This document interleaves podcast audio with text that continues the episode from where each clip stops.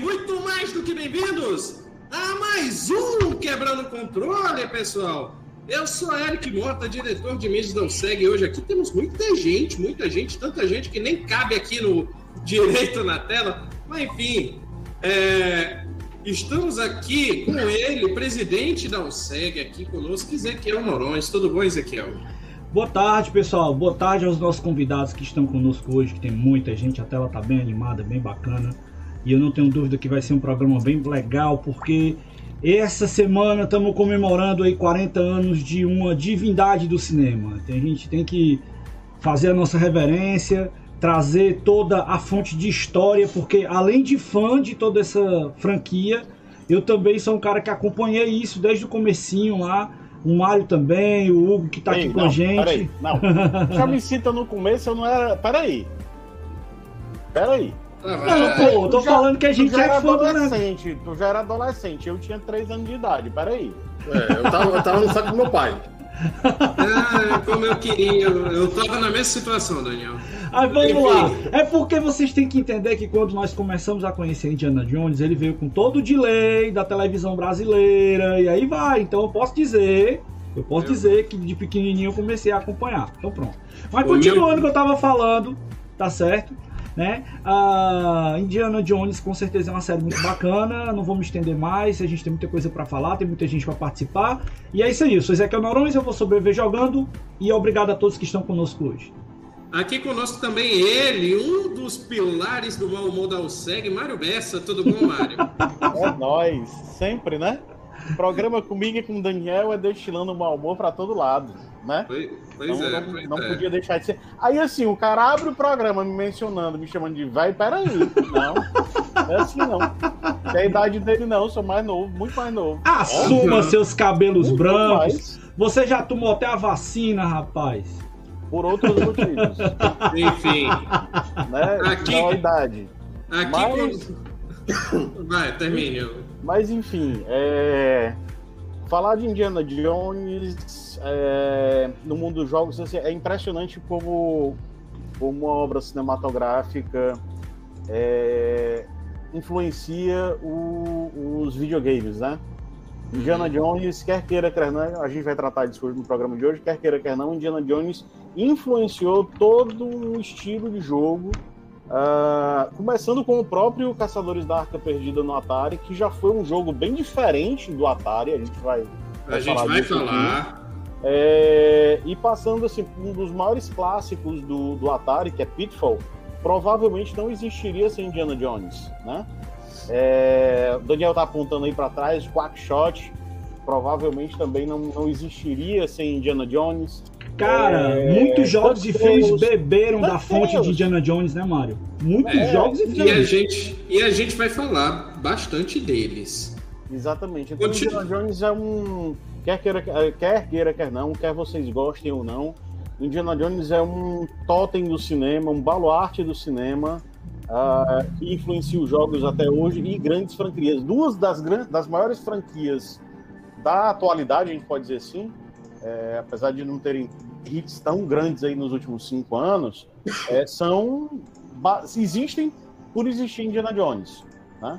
Então a gente vai falar um pouco disso hoje. Aguardem. Uhum. Ótimo, ótimo. Aqui conosco está ele, a cabeça da comunidade do Mega Drive. Ele que é conhecido como demônio, só não é demônio porque é caçador de demônio aqui. Daniel Gomes. Cara, falar de Indiana Jones é falar da nossa infância do cinema, da sessão da tarde. É, é pegar e literalmente se relembrar de Caça, é, de Caça Fantasmas, e De Volta ao Futuro, e Guerra nas Estrelas, e Indiana Jones está nesse meio porque, no caso, ele é o nosso ícone de personagem de aventura. E para quem assistiu é, aquele seriado, por exemplo, o Jovem Indiana Jones, é, hum. cara, você fica assim pensando na mente é, brilhante que foi Steven Spielberg e George Lucas para criar um universo maravilhoso que foi Indiana Jones. E principalmente pelo fato que é, eles colocaram Indiana Jones no momento né, que era na Segunda Guerra Mundial. E eu acho que, assim como vocês aqui no, no, no vídeo, são fascinados por esse momento. Ah, claro, tem um problema, tem um problema no local, tudo mais lá, mas você tem a aventura uhum. do bem contra o mal.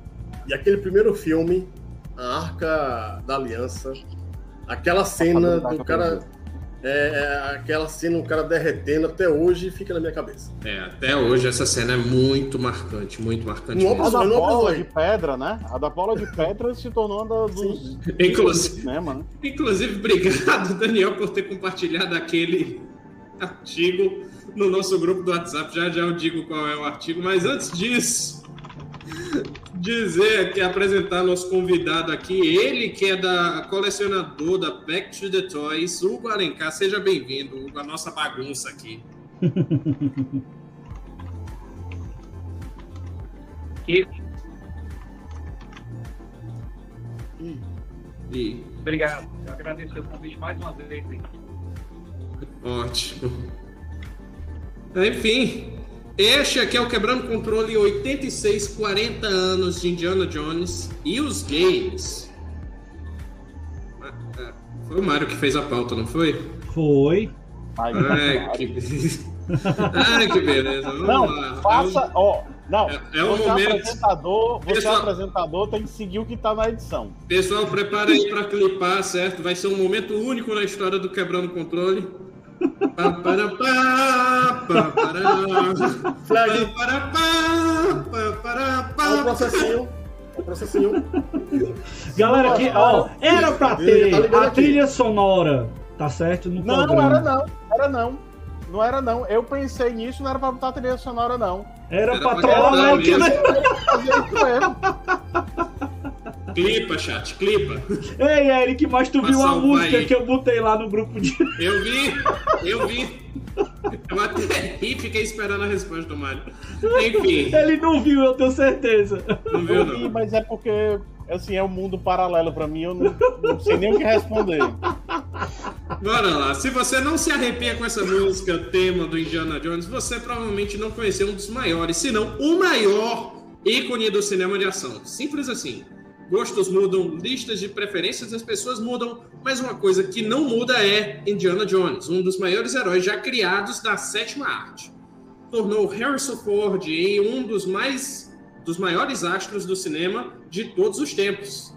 Indy para os íntimos, o Dr. Henry Jones para os mais tradicionalistas, como o Dr. Henry Jones Sr., interpretado magistralmente por Sean Connery no terceiro longa da franquia, influenciou gerações tornou-se ícone da cultura pop e, obviamente, rendeu grandes, mas grandes jogos.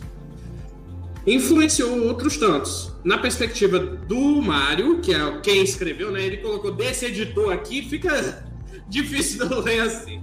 Vou dar nome aos bois. Na perspectiva do Mário, não existiriam Pitfall, Tomb Raider, Uncharted, Prince of Persia.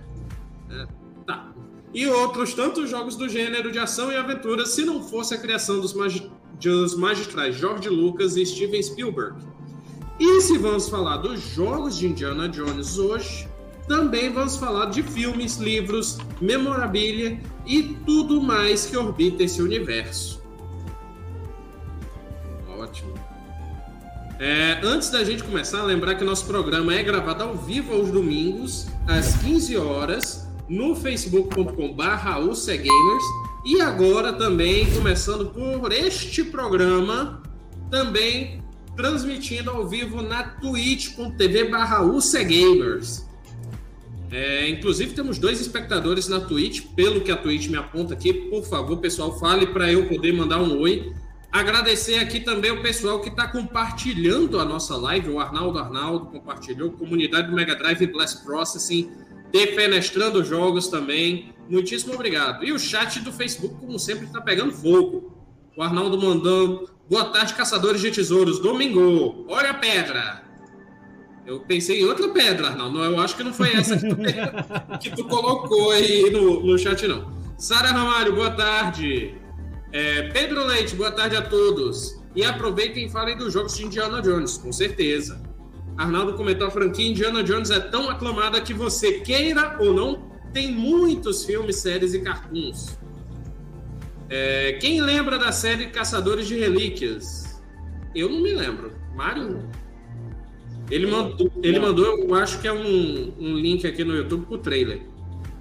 Deve ser de coisa da Discovery Channel, coisa assim, tipo, não? Talvez. Ei, cara, falando de pedra, Mário, tu viu o link da pedra que eu mandei lá? Dá uma olhada aí. Ah, foi tu que mandou? Ah, pensei que fosse o Daniel, mas foi genial. Foi genial. Deixa eu, deixa eu até abrir aqui. Fala assim, aí. Hoje, hoje de manhã, a gente discutindo sobre o programa Indiana Jones, esta criatura chamada Ezequiel Norões mandou um link da deciclopédia. Eu não tô achando aqui agora. Alguém tem que fazer o dever de casa. Eu tô com ela na tela aqui. Se você É, eu quiser. imagino que o trabalho de pesquisa foi muito produtivo, Ezequiel. Eu tô, eu tô É, procurando aqui. Impressionado. Olha aí, olha aí, ó. Natural do Quênia, a bola de pedra que corre atrás de Indiana Jones sempre mostrou uma predisposição para o atletismo. Na infância, quando ainda era pequeno, era um mero pe- pedregulho, a bola de pedra que corre atrás de Indiana Jones já treinava sua capacidade física, rolando pelos morros de seus pais de origem. Na adolescência, após rolar em muitos terrenos abarrentos, a bola de pedra que corre atrás de Indiana Jones ganhou corpo, mas nem por isso fez com que os marombas e começou a andar por aí de braços abertos. Na fase adulta, participou da superprodução Indiana Jones e os Caçadores da, da Arca Perdida. A bola de pedra que corre atrás de Indiana Jones estava receosa em aceitar a proposta de Spielberg, demonstrando isso não respondendo à of- à oferta do cineasta. Mas no fim, Spielberg conseguiu fazer a bola de pedra que corre atrás de Indiana Jones assinar o contrato, rolando ela por cima da folha. Não, a minha parte. A Você minha sabe, parte. que, você sabe que a piada toda aí é por conta da frase repetida, né? É. A pedra rolando atrás de Indiana Jones. Tempo todo, né? Exatamente, é. Não, mas a minha parte favorita é do começo do artigo, que diz que fez muito sucesso, só que aí depois a carreira foi ladeira abaixo, Aham. e, mas ainda participou de algumas, De jogos. participações especiais, como em Resident Evil 4. No 1 também. E no Sonic Ele Adventure. Ah, tem. Só que no 1 tava muito descaracterizada. Rapaz, quadrada. Essa é mais uma prova de que a zoeira realmente não tem limites. Não. Eu recebi, eu recebi o diacho desse link, eu fiquei olhando, caramba, faz tanto tempo que eu não acesso esse site. Mas enfim, bora, bora voltar pra pauta. Agora que a gente se divertiu comentando. Quem foi que comentou aqui? Arnaldo Galberto Brandão Rocha. Boa tarde, a Caçadores das Relíquias passava nos anos 90 na Record. Uma mensagem aqui na Twitch. Mensagem aqui na Twitch, mostrando que eu estou atento ao chat da Twitch. Mas enfim, como e quando Indiana Jones começou sua jornada nos videogames? O início da saga no Atari 2600 com os Caçadores da Arca Perdida, um jogo revolucionário da época.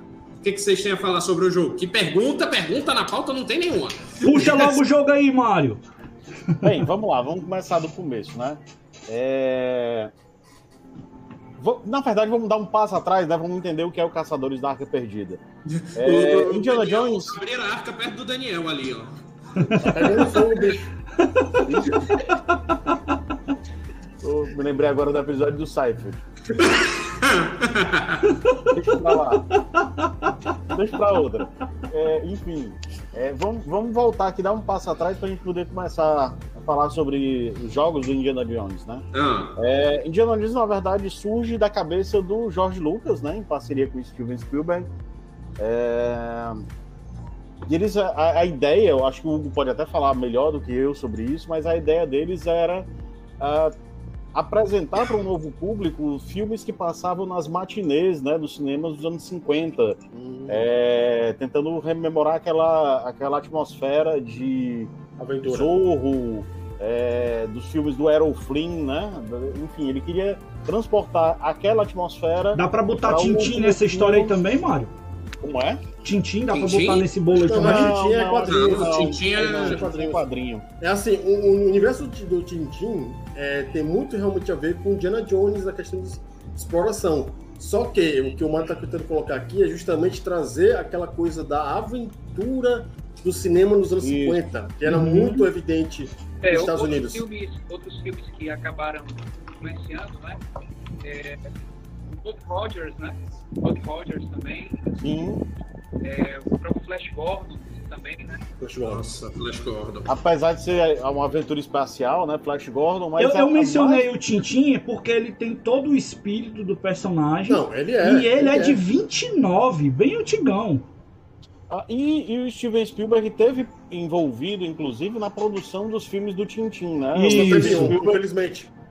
Só teve um. É, Ah, verdade, só teve um. Ele e o Peter Jackson, né? Ele É. e o Peter Isso. Jackson. E o filme é bem bacana, é uma pena que não ganhou um tanta CG e um live action. repercussão. Isso. Cara, e eu sei, e, e, assim, tá- tem, tem nada a ver com o Indiana Jones, mas é, para quem assiste, quem lê os quadrinhos, né, do EG, quem assistiu o desenho da cultura O quem desenho da assistiu, cultura. os- a- quem assistiu esse desenho animado em CG do Tintin, você vê, cara, casa perfeitamente cada um. É, eu, eu adorava os desenhos da cultura e também adorei o filme em CG. E quando você pega o desenho do. do.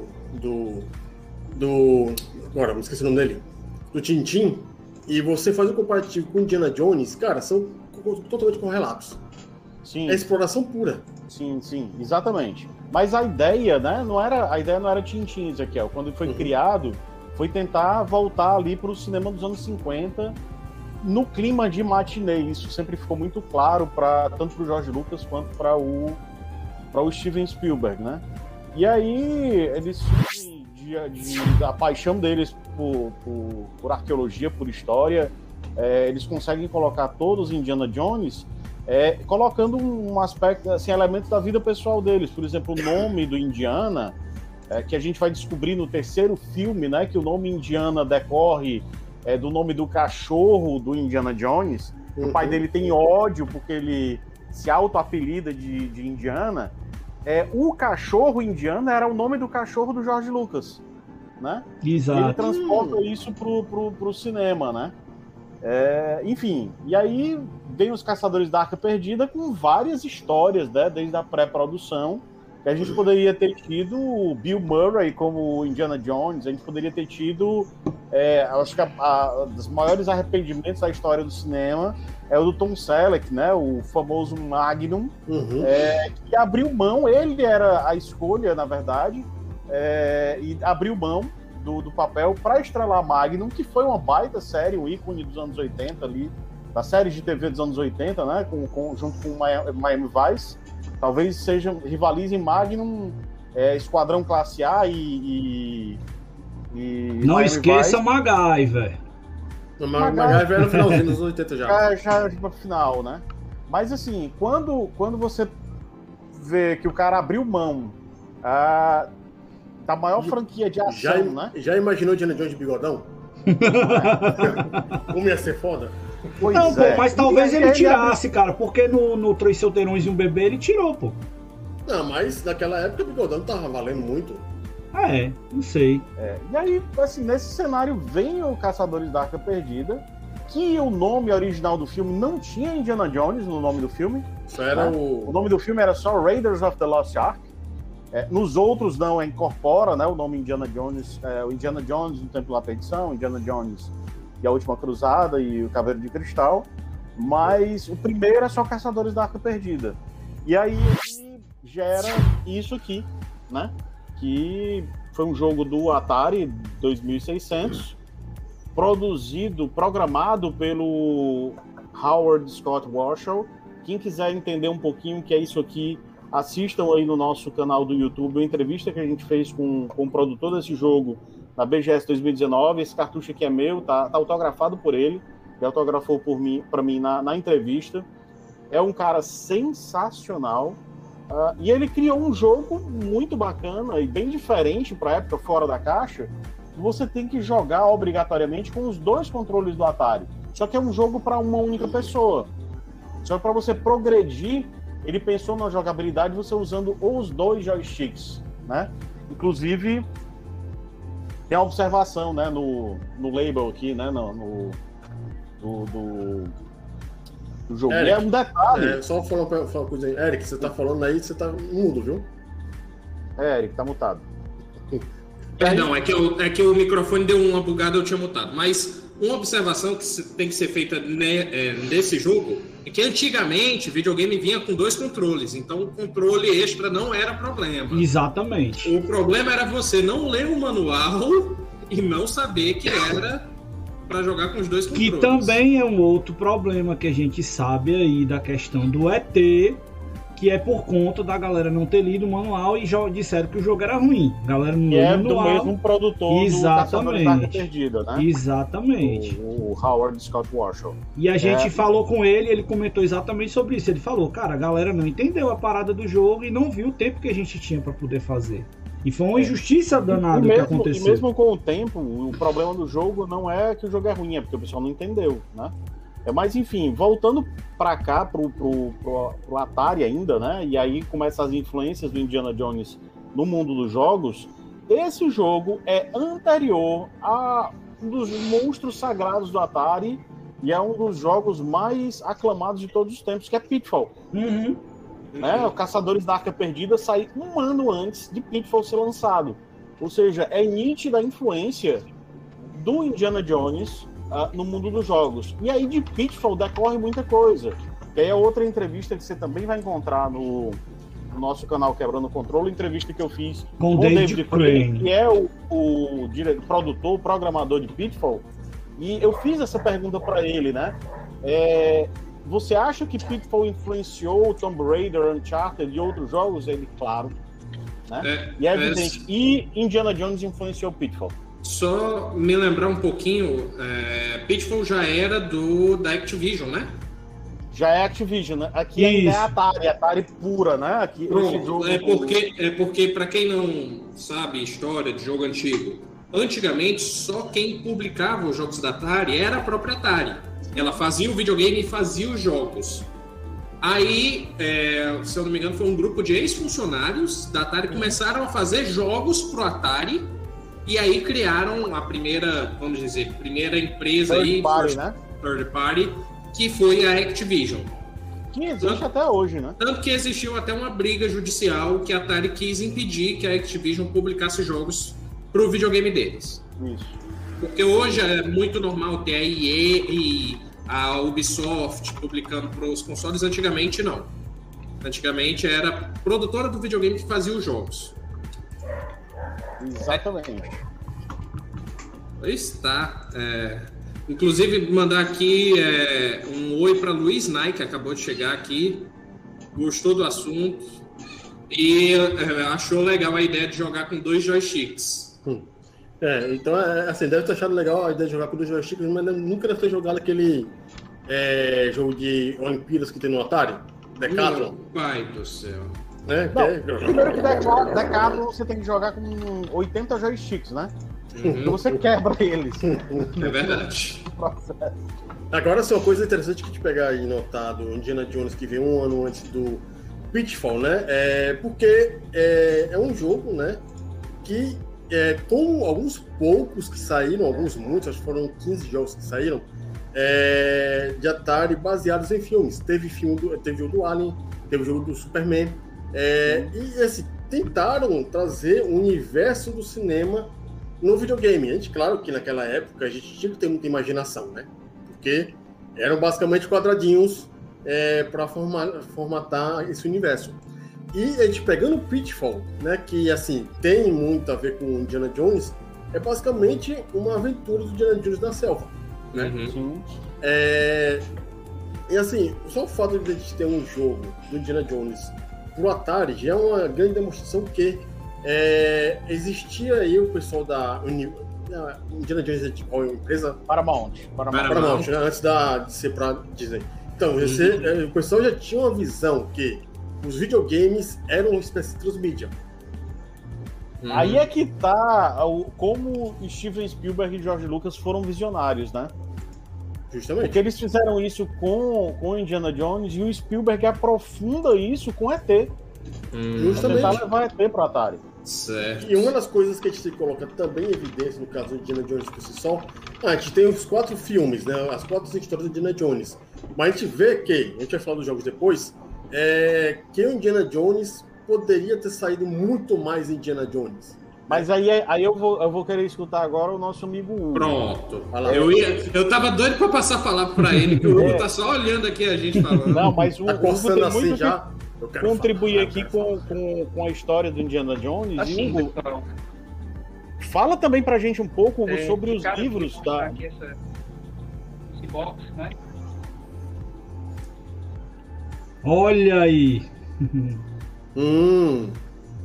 Esse Eu tenho- box, gente, eu tenho DVD é, ainda. é maravilhoso, né? Fantástico.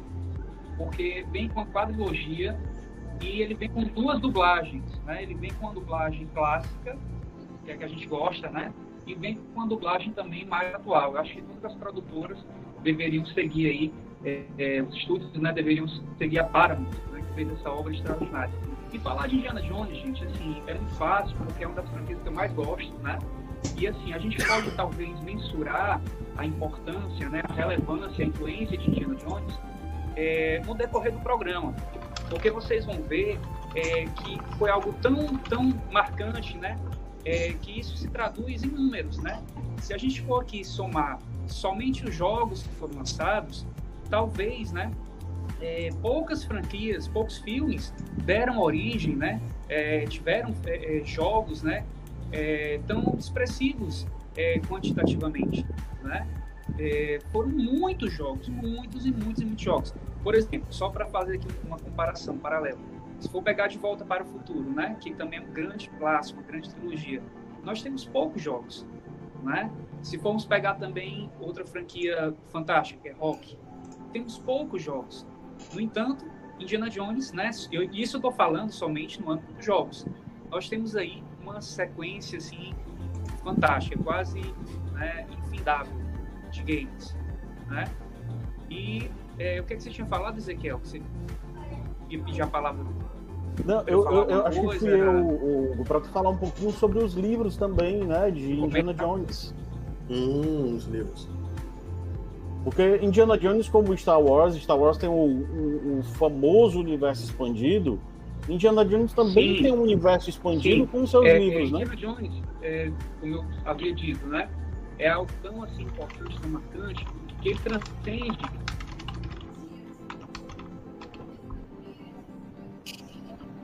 Vamos ter um pouquinho de paciência aí, porque a conexão do nosso amigo Hugo tá meio travadinha. Sim, sim. É, tá mesmo. né? E Pronto. Pode continuar, Hugo. E é interessante você ver né, que existe, existe esse universo expandido, né? E, e, assim, a gente tem assim, uma noção, né, uma, uma, uma falsa noção, de que houve uma espécie de ato, né? Entre, por exemplo, o terceiro filme, que é, é A Última Cruzada, né? E o quarto filme, que é O Reino da Caveira de Cristal. Mas se nós formos pegar aqui é, como referência, né? É, os lançamentos, né, as coisas que foram lançadas ao longo do tempo, a gente vê que isso aconteceu, aconteceu praticamente de forma ininterrupta, né? Então nós temos aí, é, além dos jogos, né, os livros, como já foi mencionado, né? As paródias, né, que fizeram, revista Nerd, Trapalhões fez paródia, Turma da Mônica fez paródia. Nós temos aí fabricantes de action figures, né, destacados, como a Sideshow, Figma, Hasbro, Gentle Giant, né, Hot Toys, que é uma empresa atual, né, assim, 2007 mais ou menos. Então nós vemos que é, Indiana Jones é, contempla, por assim dizer, todo esse universo pop, né? A abrangência dele é muito grande, seja cinematograficamente falando, né? Os filmes aí que deram origem a tudo isso, mas também em relação a games, livros, revistas, né, influências indiretas e indiretas.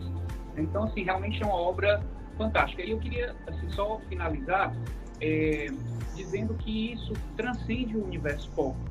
Eu já ouvi relatos, né, de várias pessoas que se formaram em arqueologia por influência de Indiana Jones, né? Então isso acaba tendo assim também um, certo impacto, né, é fora, digamos assim, desse universo pop. Dada a importância e a, a, a, o impacto realmente, essa influência da obra na vida das pessoas. É, eu vou dizer Eu- que eu eu- não, eu não quis ser arqueólogo.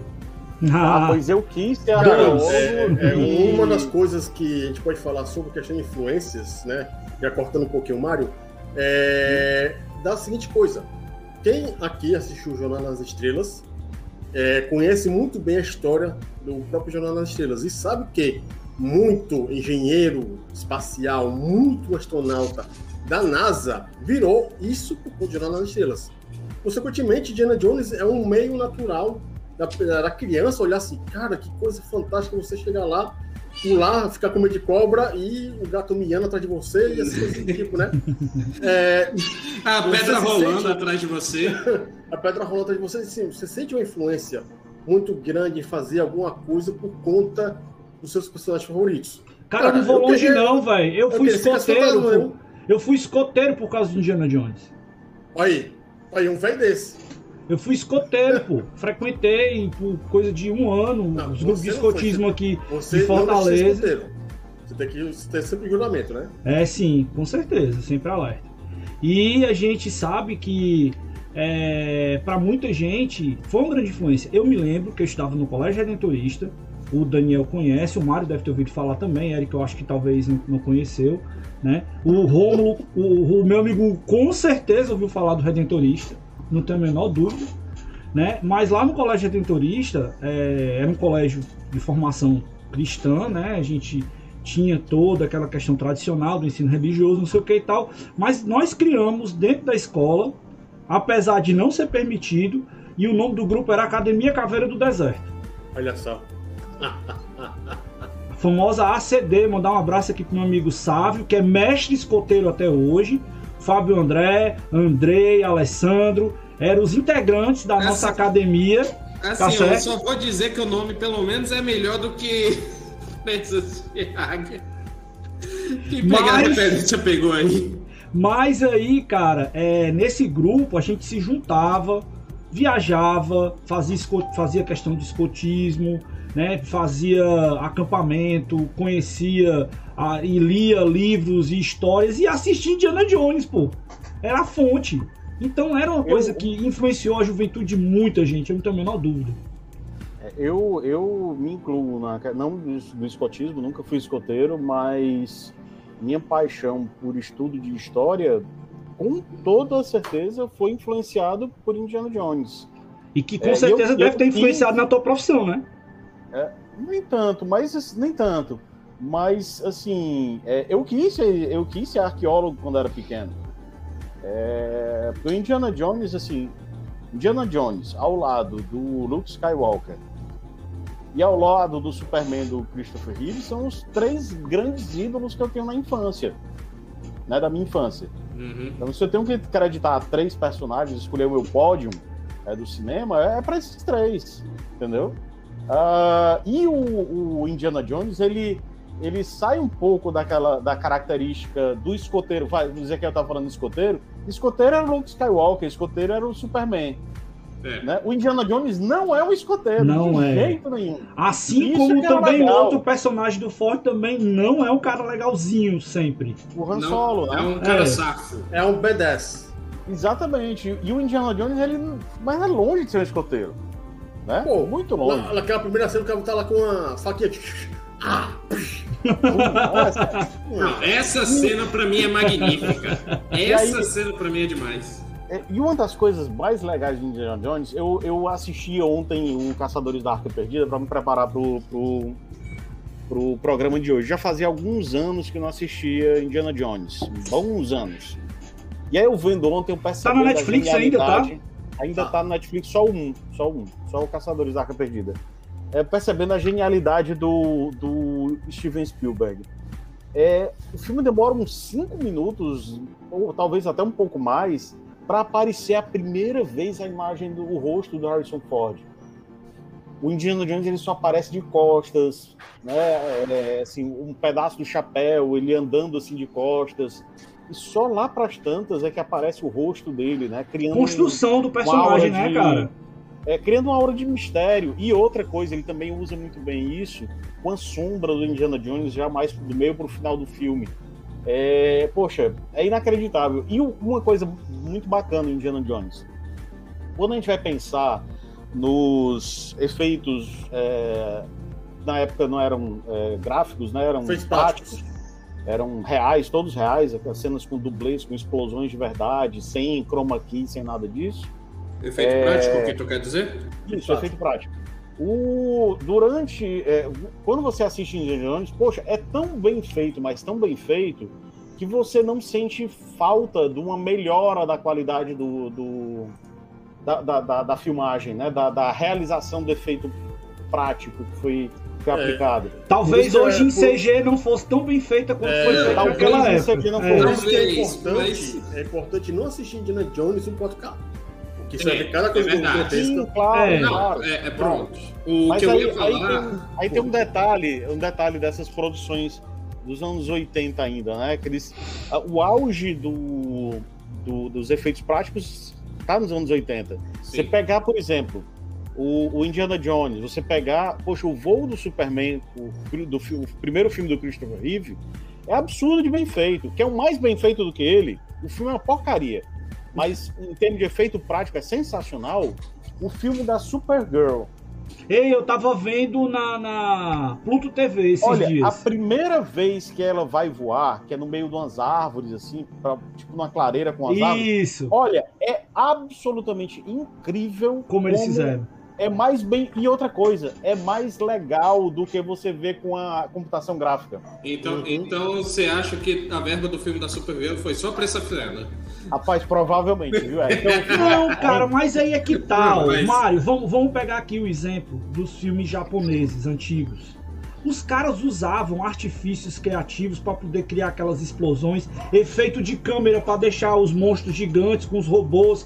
Cara, tudo isso é a magia do cinema. Usar, A gente usar tem gente que- fantasiada de robô. É, cara, É. não, mas ó, saco o lance. Eles têm um recurso chamado efeito visual. Então, existe ainda na, na indústria cinematográfica, quando você vai ver premiação do Oscar, existe uma categoria chamada efeitos visuais. É, que não necessariamente, não Uhum. é necessariamente, gráfico, né? É. computação gráfica. não é, não é computação gráfica e também não é aquele, aquele tem um outro termo lá mais técnico eles utilizam para aquele CGI? É, que é um termo mais rebuscado de efeito visual, não sei o quê. Existe, cara, uma coisa só para efeito visual. E a criatividade dos caras, entendeu? Eu peguei um, um passaram um vídeo aqui no, no- Acho que eu coloquei até lá no grupo da USEG, da, daquele Ultra, Ultraman. Como é que os caras faziam as cenas do Ultraman. Pois era incrível. Isso os caras lá na década de 60, 70 fazendo essa porra, entendeu? Então, o Japa lá, os caras foram geniais. E eu não vou tirar o, o, o, o- a história só porque o Mário falou. Não, eu essa semana, pra quem não viu ainda, a Pluto TV tá disponível pra todo mundo aí de graça, né? Pra você assistir. Tem uma pancada de, de filme lá, de rodo. E tem uns filmes antigos, viu, Mário? Tem umas Uhum. séries antigas, tipo. Filmes seriados. É, da- da Gordo. Magro. Tem. Não é da minha época, não, Ezequiel. Cara, não, mas tem umas coisas que são clássicas, que são legais pra caramba, que vale a pena a gente dar uma olhada, entendeu?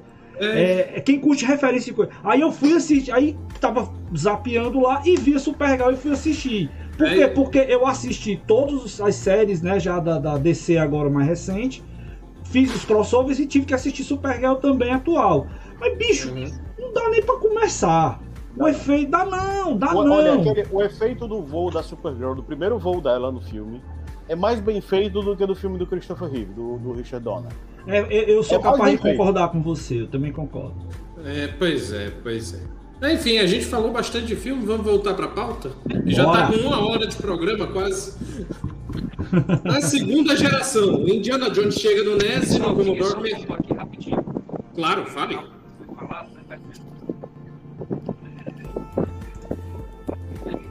Pode falar. aí que o Mário falou, é a questão do- dos efeitos, né? Realmente eles não ficaram datados, né?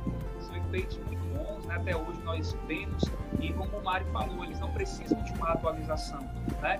Mas por incrível que pareça, os efeitos nesse filme de forma específica, eles eram periféricos, né? Não era algo essencial. É tanto que o roteiro, o roteiro foi muito bem trabalhado, bem escrito, e também algo que a gente precisa ressaltar, né? Como também já foi dito, é o carisma do Harrison Ford, né? Nós tínhamos aí um elenco de peso que poderia ter vivido Indiana Jones, o Nick Nolte, o Jack Nicholson, né? No entanto, eu acredito eu, né? Pode ser que eu esteja equivocado, mas eu acho que nenhum deles conseguiria imprimir é, é, fazer, né, construir um personagem como o Harrison Ford fez. Então, assim, eu acho que, que o grande barato de Jones é que todas as coisas funcionam muito bem, né? Do efeito ao roteiro, a própria interação entre os personagens, né? Então, tudo isso é, foi pensado de uma forma, né, foi feito de uma forma realmente assim, muito especial, tá? Só queria pontuar isso. Só pra fazer um parênteses aqui rapidinho, Mário, eu sei que você ia falar alguma coisa, mas acho que você vai concordar comigo. Eu acho, cara, que o hiato que a gente tinha dos filmes antigamente, ajudava nessa questão da criatividade, porque hoje a gente tem um negócio chamado indústria cinematográfica. E quando a gente fala do termo indústria, Naquela a gente fala já existia, mas É, mas hoje o negócio é mais violento. Por quê? A pressa de lançar filmes, cronogramas que os caras colocam. Por exemplo, a gente vai olhar agora para filmes da Marvel, né? Dessas produtoras grandes que a gente tem, os caras já tem todo um cronograma estipulado para não sei quantos anos da frente e eles têm que fazer aquilo ali. Eu acho que isso também castra um pouco, sabe, a criatividade dos caras, porque eles não têm mais tanto tempo para respirar, não tem mais aquela folga pro ócio criativo que os caras tinham antigamente. Você pega coisas como foram feitas de efeitos visuais, como Star Wars, que a gente olha que ainda hoje você olha o filme e você percebe que os efeitos foram muito, muito, muito, muito bem feitos, mesmo para aquela época, entendeu? Então a gente tem que considerar essas coisas aí, porque antigamente os caras tinham mais tempo. Hoje em dia, os caras têm, pra, apesar de ter muito mais recurso, é claro, a tecnologia ajuda bastante, acelera demais o processo, né? A finalização, o, o ajuste de efeitos, uma série de outras coisas que a quantidade de pessoas que trabalham nos estudos também influenciam bastante isso, mas mesmo assim, isso castra a criatividade. Eu pelo menos penso isso, não sei se vocês concordam. É, eu, eu concordo, eu concordo, e assim, a gente vê um, esses atropelos, por exemplo, na, nas séries da Marvel, nem tanto. Os filmes da Marvel são de, eu acho, no geral, de muito boa qualidade, sabe? Mas nos filmes da DC, a gente já vê isso acontecer, viu, Ezequiel? A DC, ela dá uma. Vai, tirando aí nos últimos 20 anos, tirando a trilogia do Batman do Nolan, que ela foi pensada com começo, meio e fim, os outros filmes da DC vão simplesmente acontecendo e a gente não vê muito o propósito disso, né? É, por exemplo, o pessoal fala muito dos filmes da Mulher Maravilha, para mim os dois são horríveis, são muito ruins. Independente da, da atuação da Gal Gadot, que é sensacional, mas os filmes propriamente são muito ruins, o último é péssimo.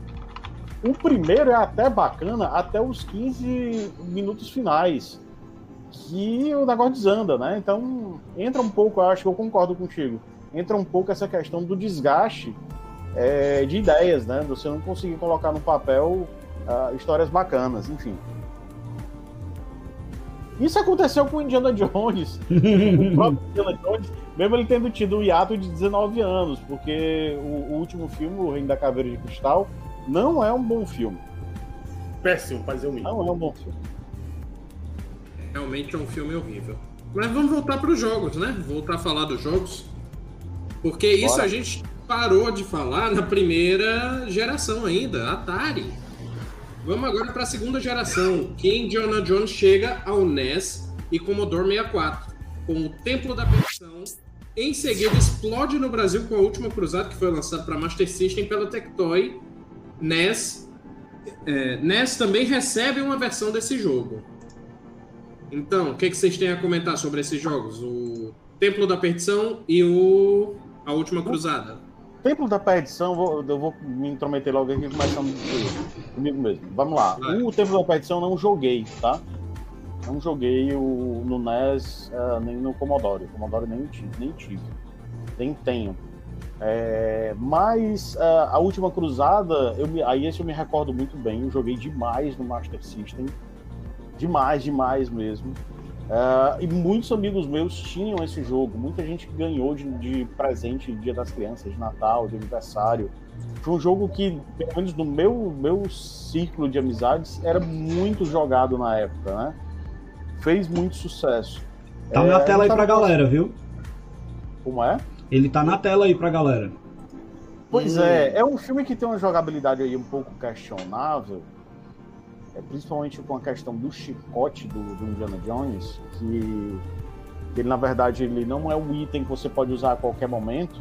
Né? Você tem que pegar um chicote, tipo um batirangue nos jogos antigos do Batman. Ele é limitado para uma quantidade é, de acionamentos. Então é, é, um jogo assim com jogabilidade questionável. Mas vamos lá, me colocando na perspectiva de uma criança de 8, 9, 10 anos de idade, é... Poxa, era o máximo. Porque o jogo graficamente era muito bacana. Uhum. Era bem colorido, ele era divertido, o movimento do personagem. Claro, né, pessoal? Aí entra a questão dos contextos, né? Que eu sempre falo quando eu vou falar de jogo antigo. no contexto da época, a movimentação do personagem na tela era bem legal. Mas você não dá para comparar com hoje, né? Era Mas tudo o- feito com sprites. Tem a limitação também do equipamento da época, Uhum. das condições de TV que a gente tinha, né? E uma série de outras coisas. A gente tem que levar em consideração isso. Não adianta querer comparar com, sei lá, God of War rodando no PlayStation, o último God of War rodando no PlayStation 4 Pro. Não Tá dá. longe de ser isso, né? Não dá. é outra não dá. coisa, na verdade, né? Aí realmente é até uma sacanagem essa comparação. Mas assim, na época, usando essa questão do contexto que eu sempre falo, poxa, eu me diverti horrores, porque Indiana Jones era o máximo. Outra coisa, o terceiro filme, é, o, o segundo filme, voltando, dando um passo atrás de novo. O segundo filme, até o lançamento da Caveira de Cristal, era o que eu menos gostava da série. Eu não curti tanto o Templo da Perdição. Mas a Última Cruzada, pra mim, rivaliza com. Eu não Tem horas que eu acho a Última Cruzada o melhor, e horas que eu acho os Caçadores da Arca Perdida o melhor. Depende do meu estado de, de humor, do- lá, de alguma outra coisa que aconteça na vida, porque a Última Cruzada é bom demais. E o que deixa o filme tão bom é a relação do Sean Connery com o Harrison Ford no filme. O Sean Connery faz o pai do Indiana Jones. É um Uhum. velho, rabugento, chato pra caramba. Pare- Com a personalidade, eu acho que muito parecida. Talvez quando eu fique velho, eu fique parecido com, com- com aquilo ali. Não, Daniel Fique, fique. É, provavelmente. Mas, de 1 o- até 10 em latim. Pois é. Mas é, é muito, o filme é muito legal. E aí, essa, eu acho que o fato do jogo ter sido um sucesso na época aqui com o Master System decorre desse ar. E é um filme talvez um pouco mais leve, porque tem muita piada entre o Harrison Ford e o, o Harrison Ford jovem, rebelde, e o Sean Connery velho, conservador, chato. É, tem muita piada entre, entre, entre eles dois. E isso deixa o filme mais legal ainda. E eu acho que ver isso na tela do jogo é que, assim, ver isso é, fez vender muito o jogo. Não, tem Ah, é. até piada mesmo que não é feita entre eles. Por exemplo, tem uma piada que eu adoro, que é o Sean Connery derrotando um soldado no tanque com uma caneta. Ah, o amigo dele dizendo, a caneta, a caneta é mais forte que a espada. é, é, é, você pegando assim os, esses dois jogos, ah, desses jogos dessa geração, na terceira geração, né?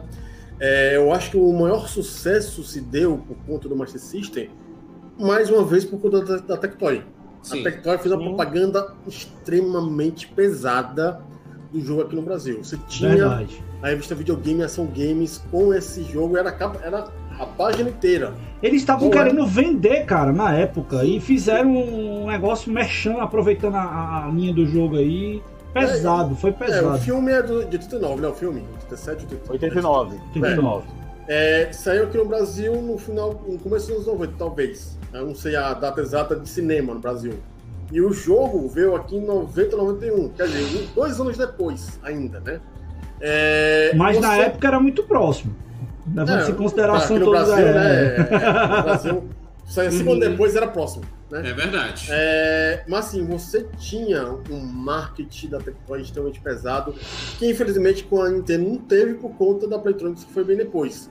E nessa época, você tinha o quê? Você tinha assistindo é, é, o Indiana Jones e a Última Cruzada na sessão da tarde. Você terminou de assistir Sim. o filme e você estava jogando o jogo no Master System. Você não estava jogando no Nintendinho. Dificilmente você, estaria, você, você iria ver no Nintendinho, né? Mais precisamente na revista. Aí, Inclusive, ao- isso aí é uma das pautas futuras que a gente vai ter, viu, Daniel? Da gente falar sobre é, a ligação dos jogos com os filmes, né? Sim, Esse link que existe aí entre as produções de mídia, né? Não só isso, várias outras mídias também que a gente conhece, pra gente colocar aí pra galera conhecer depois. Em breve a gente chama essa pauta pra É, vocês. tanto é que tem assim uma parte bem à parte é o próprio filme Matrix que faz uma interconexão de mídias que é impressionante até hoje, né? É, mas você pega Indiana Jones é, e você pega o Master System que era um console, digamos assim, não era tão popular quanto o Phantom System, mas assim a Tectoy tentou e o momento que você tendo o Master System podendo citar na cadeira para reviver os melhores momentos do filme no jogo é algo fora do comum, né? E assim, eu posso dizer a seguinte coisa: Indiana Jones nos jogos não me impactou tanto porque naquela época tinha um outro personagem do Chicote que era melhor pra mim. Que era o personagem do Castlevania. Uhum. Hum, O Castlevania, assim, não é, tem nada a ver. É, é- é- é vampiro, né? Mas, pô, é, tem chicote. Então é Indiana Jones, só que é outra coisa. É, né? É, só mandar um abraço aqui pro. Eu até vejo, eu até vejo um pouco de Indiana Jones em Castlevania na questão Sim. da exploração. Sim. Eu vejo isso. Como eu vejo em Prince of Persia. Eu coloquei lá no, quando, na abertura, no texto da abertura, por esse motivo. A, a questão da Hum. exploração Hum. é, muito, é muito próxima. E, e, assim, é, nessa época, em 91, 92, é, tinha o maior grande porém pra mim, já. Que aí, no caso, é, que pega muito pesado na questão dos jogos. Cara, é, meu primo já sabe inglês um pouquinho. Ele me mostrou Indiana Jones e The Last Crusade pro PC. Nossa. Aquele de- desenho animado, cara. Que coisa maravilhosa aquilo ali. Aí, tipo, não dá pra jogar Nintendinho nem Master System. Infelizmente. Indiana Jones. Pra mim, né? É, pra você, né? É que nem o. Você conhecer o PlayStation 2 e ter que voltar pro PlayStation 1. É difícil. é Mandar um complicado. abraço pro nosso amigo Cristiano Comune, aqui que mandou boa tarde pra gente, já- muito antes. Perdão pela demora na resposta. A Twitch ainda não chegou nenhuma nova mensagem. Eu tive que, inclusive, abrir uma nova aba aqui na no vídeo da Twitch, porque o celular travou. Mas é, chamar nosso Continua amigo, como tava, Eric, eu tô acompanhando aqui também. chamar nosso amigo Hugo aqui para conversa, né, para falar sobre os, o- os jogos e também os filmes e tudo que envolvia essa época do, do- da última cruzada e do Templo da Perdição.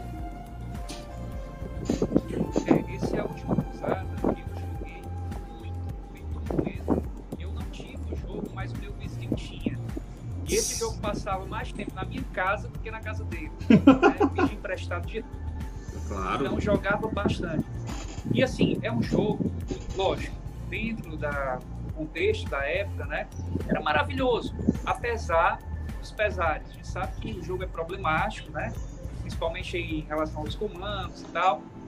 Mas é, o que é que eu fazia? O que é que particularmente eu acho que a maioria também fazia isso, né?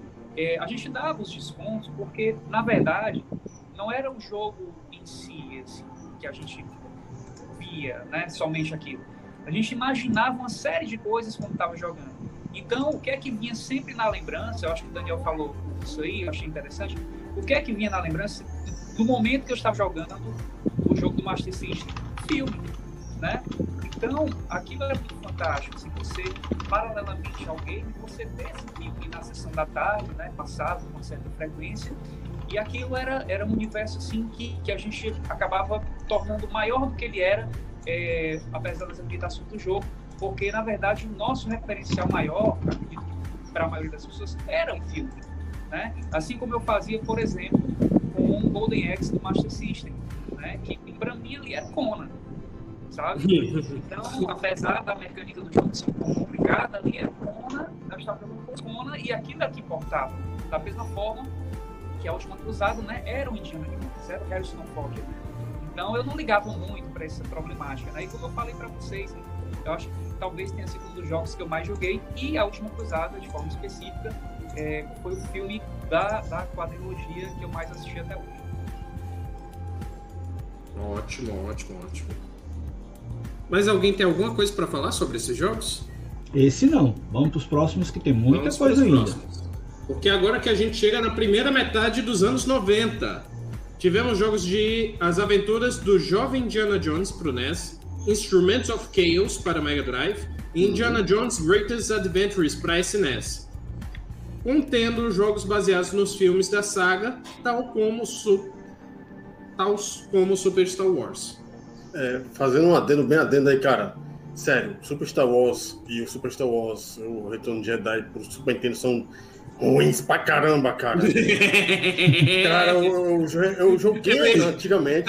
É Assim, Eu joguei- antigamente eu, também joguei achei antigamente. ruim, mas eu pensei, não, é porque eu não jogava Eu sou, bem. eu sou ruim, eu sou ruim, eu sou ruim. Eu peguei lá e joguei de novo novamente, cara, não não.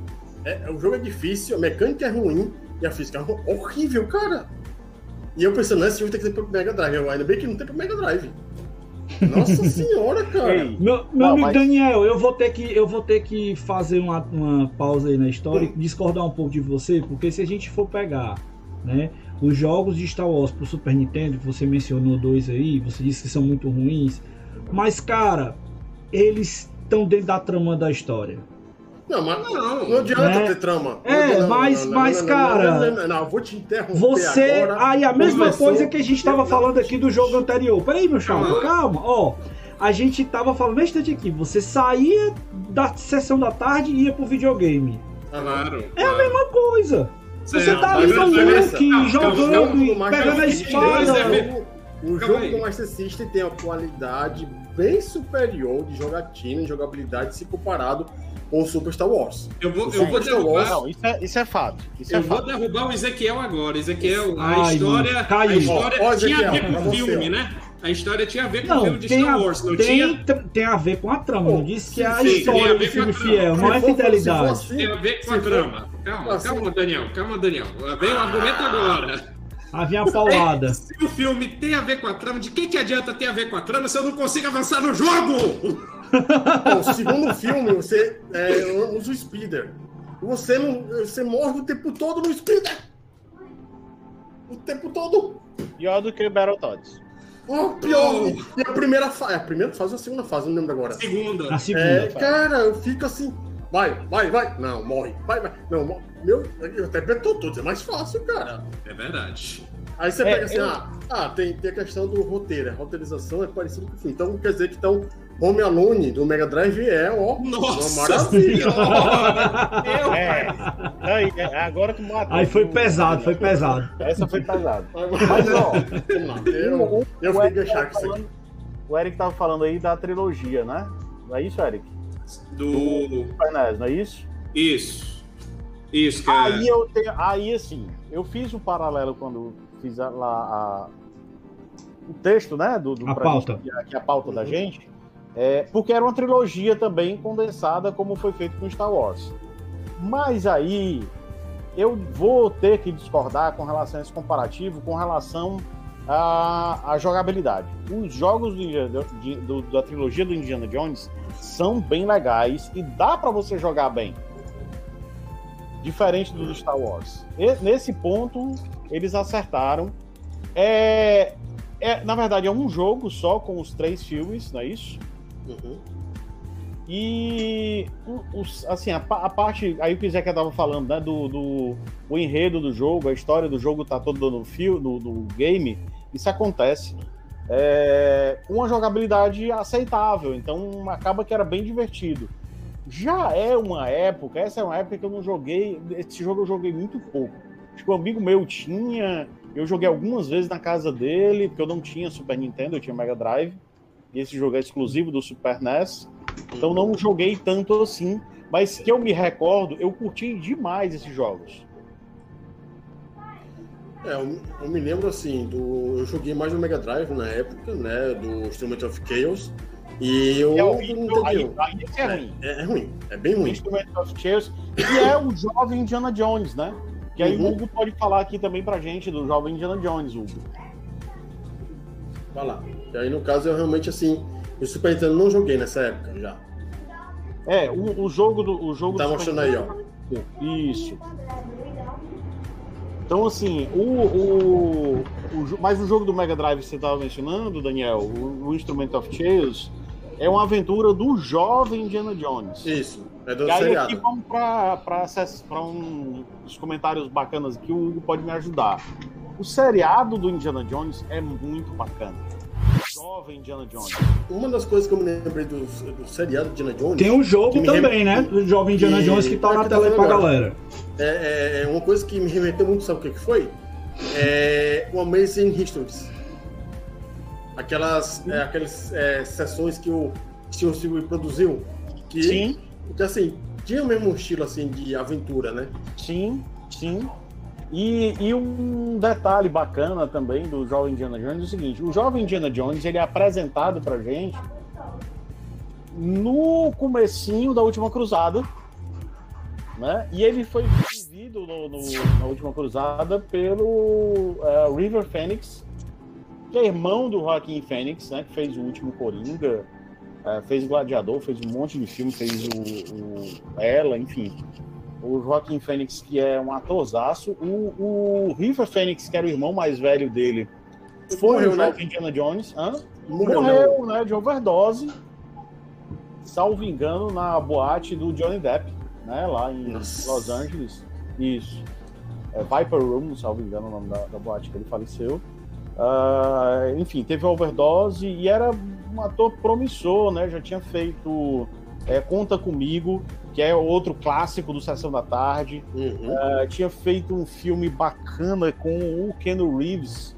Eu não vou me lembrar o nome, muito bom esse filme. Hugo, me salva. Esse eu não vou lembrar o nome do, do filme, não. Mas enfim. Com o Ken Reeves não é o Caçadores de Emoção, não? Não, não, não, não, Peraí. Não. não. A Aí o Ken animação Reeves- é o cara do surf aí, É, cara. é verdade, é verdade. É outro filme. O, o- enfim, o River Phoenix estava despontando como uma das grandes estrelas do cinema e, infelizmente, ah, bateu as botas, mas o jovem Indiana Jones não. E a gente teve essa série de TV e tivemos os jogos baseados na série de TV, né? Com o mote da série de TV, vai. E alguém quer comentar alguma coisa? Eu tô tentando achar aqui o nome do filme que eles fizeram. As aventuras do jovem Indiana Jones? É, Não, eu infelizmente falei, eu não assisti. É, não, porque no caso você ainda estava sendo geracionado. Ah, mas mesmo assim, é, tá aí pra gente. Existe internet pra É, procurar. existe agora, é uma dica, é um seriado bacana que vale a pena se assistir. Vale. É, justamente lá com, com aquele outro seriado lá que eu falei, do, do Amazing Stories. Amazing Histories. Cara, É a Amazing Stories é uma- um seriado produzido pelo Steven Spielberg que, se você gosta de, de coisas fantásticas, é essencial. É, é, é o tipo de filme, é o tipo de seriado, é o tipo de coisa, de produção, na qual te demonstra a genialidade por trás do Steven Spielberg ou dos roteiros que ele produz. É, assim, a pegada é um pouco diferente, mas acho que o Daniel e talvez o Hugo entendam aqui nesse ponto. É um Black Mirror antes de Black Mirror. Nossa. É, mais levinho, né? Mais leve. Não, mas eu tô dizendo assim, porque Sim. são antologias, né? Não é, não é uma É. série fechada, são pequenas histórias. É um Ah. além da imaginação, Isso, exatamente. só que além da imaginação é pesado. Ezequiel salvar a pátria aqui. O filme do Ken Reeves com o River Phoenix é o Garoto de Programa. É um filmaço. Nunca assisti. O nome original do filme é My All. Private Idaho.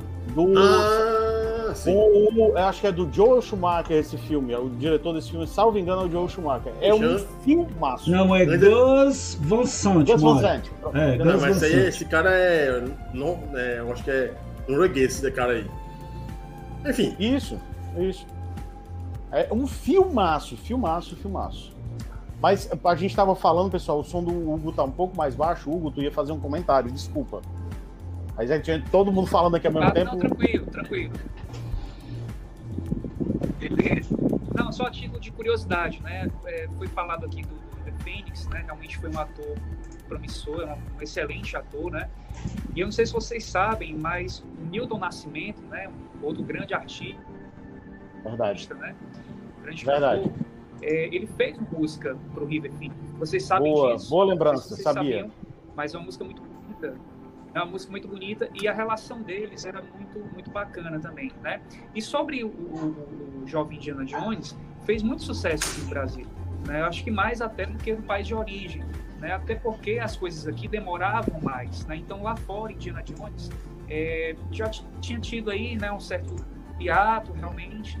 É, teve a série, mas não teve tanta relevância. Mas aqui no Brasil foi assim, né, algo é, não vou dizer extraordinário, não teve sucesso, assim, estrondoso, mas teve sim um, um sucesso relativo.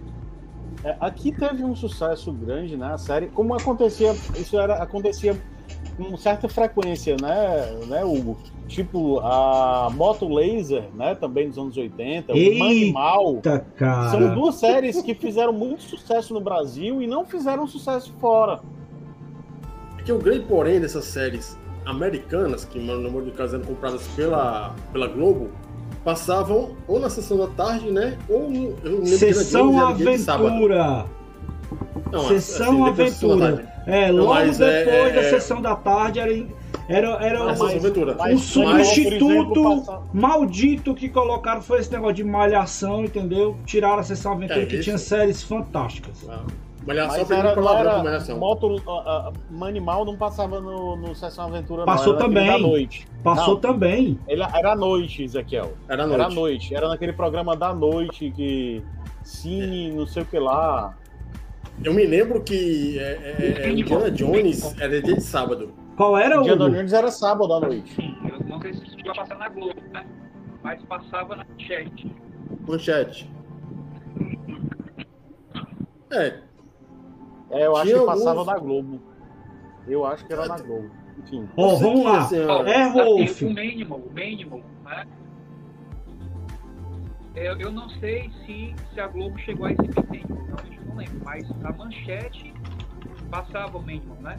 Inclusive, é, por conta do incêndio que teve na manchete, nós colecionadores de, de séries, filmes, a gente teve é, uma grande dificuldade de achar é, é, o seriado, né? Os poucos episódios com a dublagem original. né? Então, em dia, Rapaz, é é da Hanna dublagem, Barbera. né? Eu não sabia.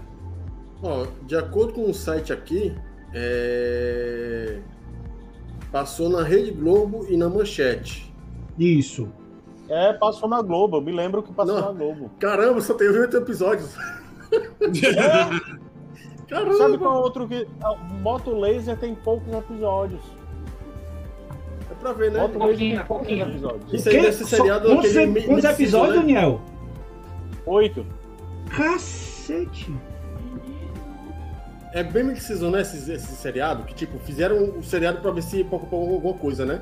Mas é porque naquela época a gente pegava era os chamado enlatado, né, velho? Os caras pegavam Uhum. as séries lá, que de segunda linha, compravam os pacotes e botava na, na televisão aqui pra ver Moto- se colava. Moto Laser. Vocês sabem quantos episódios teve Moto Laser?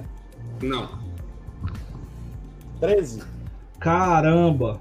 Ah, meia temporada. Saiu uma linha de brinquedos da Glaslit na época. Ei, um cara, seriado de 13 episódios. como era o nome daquele Automan? Eu tenho o DVD do Automan. Não, Lembra? não é da minha época, não. Ah, esse É, é, anos é da 70, mesma é- época, não, pô. É da mesma época do Motolaser esses outros aí, maluco. É, Sessão Aventura também.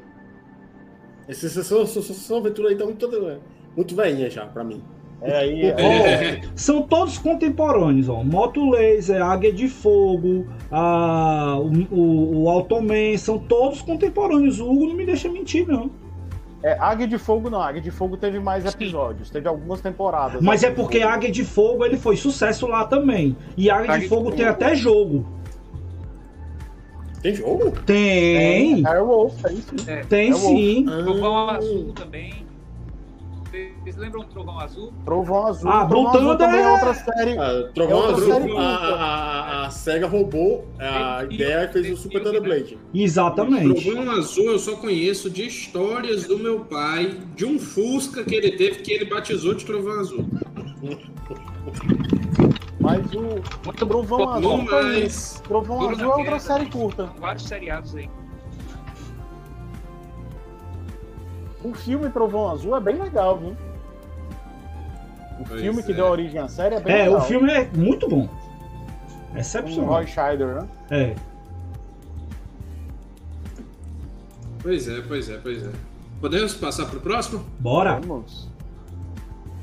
Pois é, a partir da segunda metade dos anos 90 e começo dos anos 2000, a série passa a dar foco aos jogos de PC, que aí saem jogos ótimos, como Fate of Atlantis e Infernal Machine.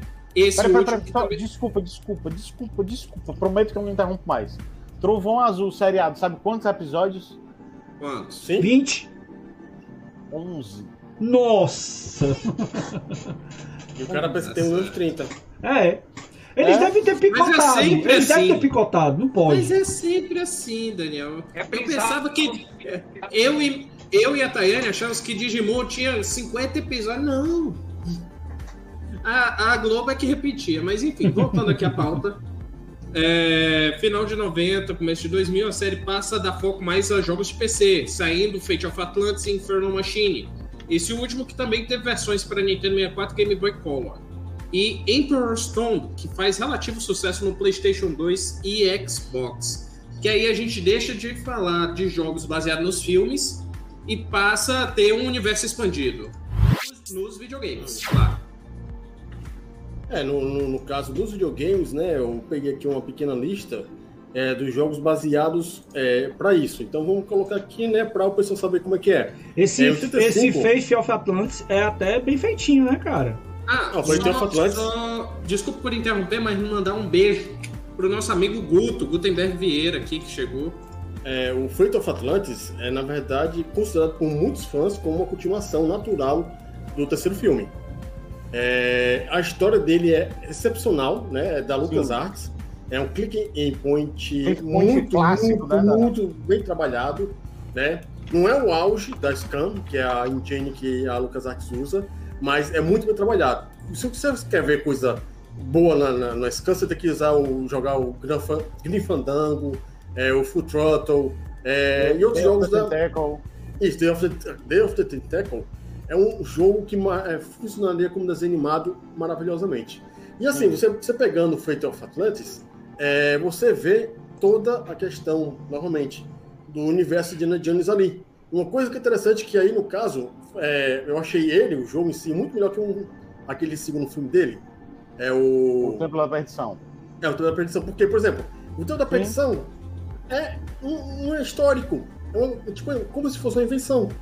Né? Enquanto que o primeiro filme, o terceiro filme, você tem é, narrativas baseadas em é, numa coisa, né? Em momentos é, históricos. Em momentos históricos, né? Você tem o, o, Cálice, o Sagrado e você tem a Arca da, da Aliança. Uhum. E o Fate of Atlantis, você tem é, a história de Atlântida.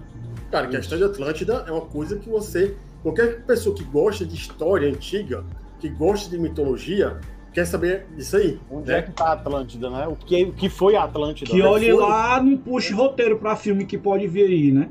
É, e tem um desenho animado do, da, da Disney, que é Atlantis, né? Que tem isso aí. Isso. Tem... É excelente. Muito bom, é, uma aventura é, muito boa. É aquele, só que eles têm alguns filmes perdidos da Disney, né? Algumas animações meio perdidas aí da Disney do uhum. fim dos anos 90 que o pessoal não se liga tanto no dia de hoje. É, até pelo sucesso da pizza, né? Meio que eclipsou isso. Mas Atlantis é um filmaço, filmaço, filmaço. Trabalha muito bem no, na, na, lenda da, de Atlântida. Atlântida. E você pegando esses jogos que vieram depois, como no caso aí foi.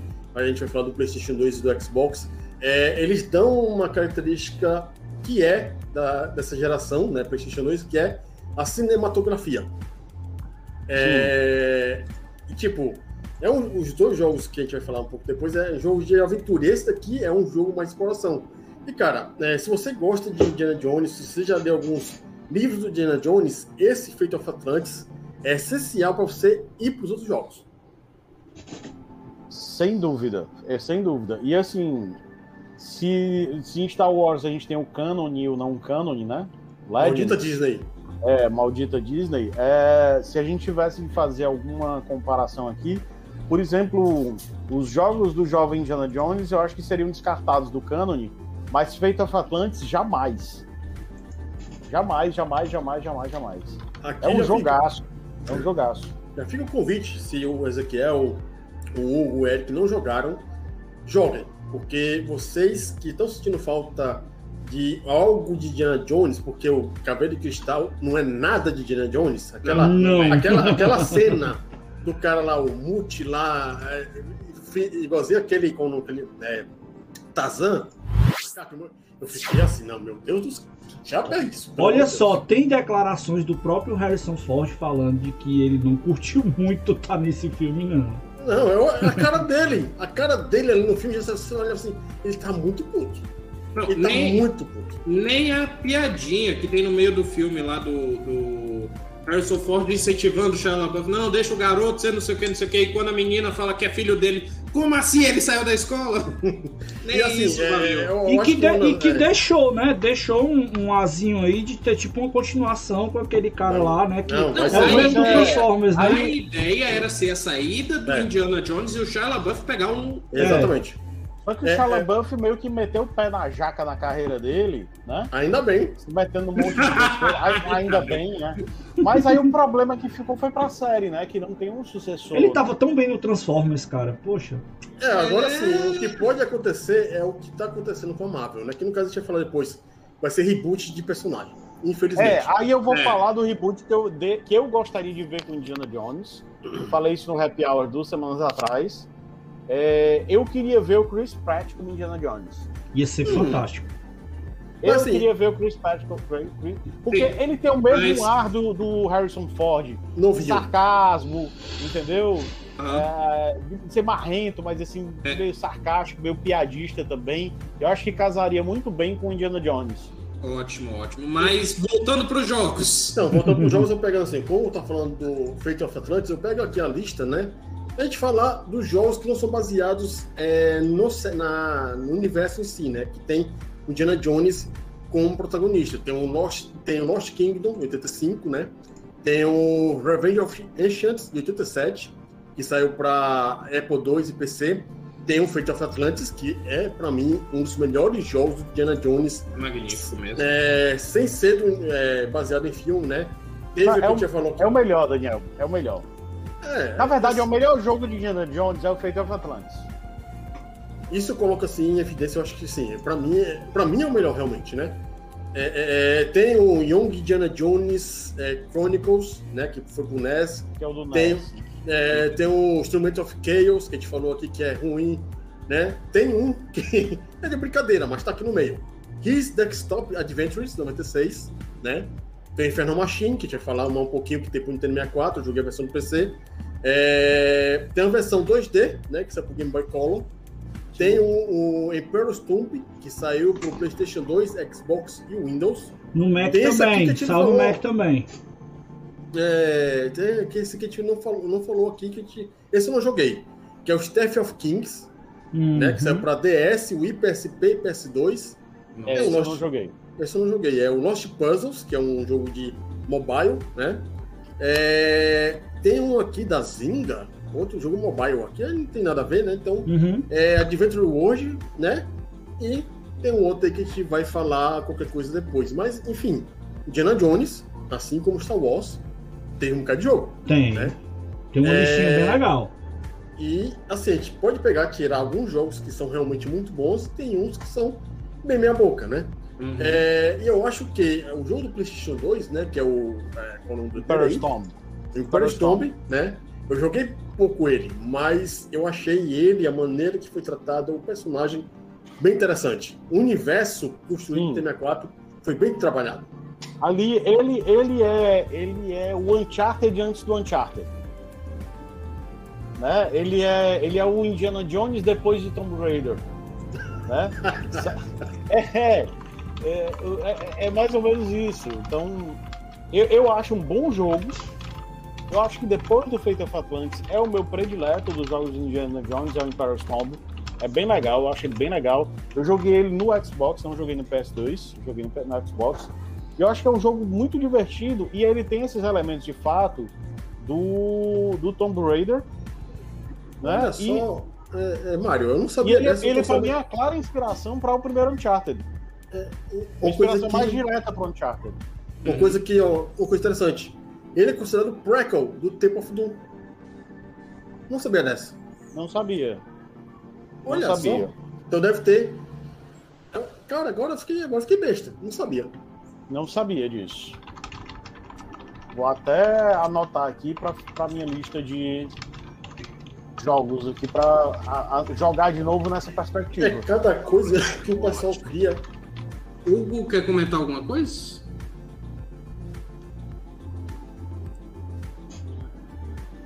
Esses jogos, assim, passaram batido. Realmente eu não, não acompanhei, né? Os jogos assim, mas pelo que eu, que eu ouvi, né, de amigos, pelo que eu andei também pesquisando, é, houve um salto qualitativo fantástico, né? Em relação à versão é, as versões antigas, né, para os consoles. Então, A tecnologia melhorou, né? Era, era de se aceitar que melhorasse os jogos. É verdade. E os jogos ficaram bem melhores, mas realmente eu não jogo.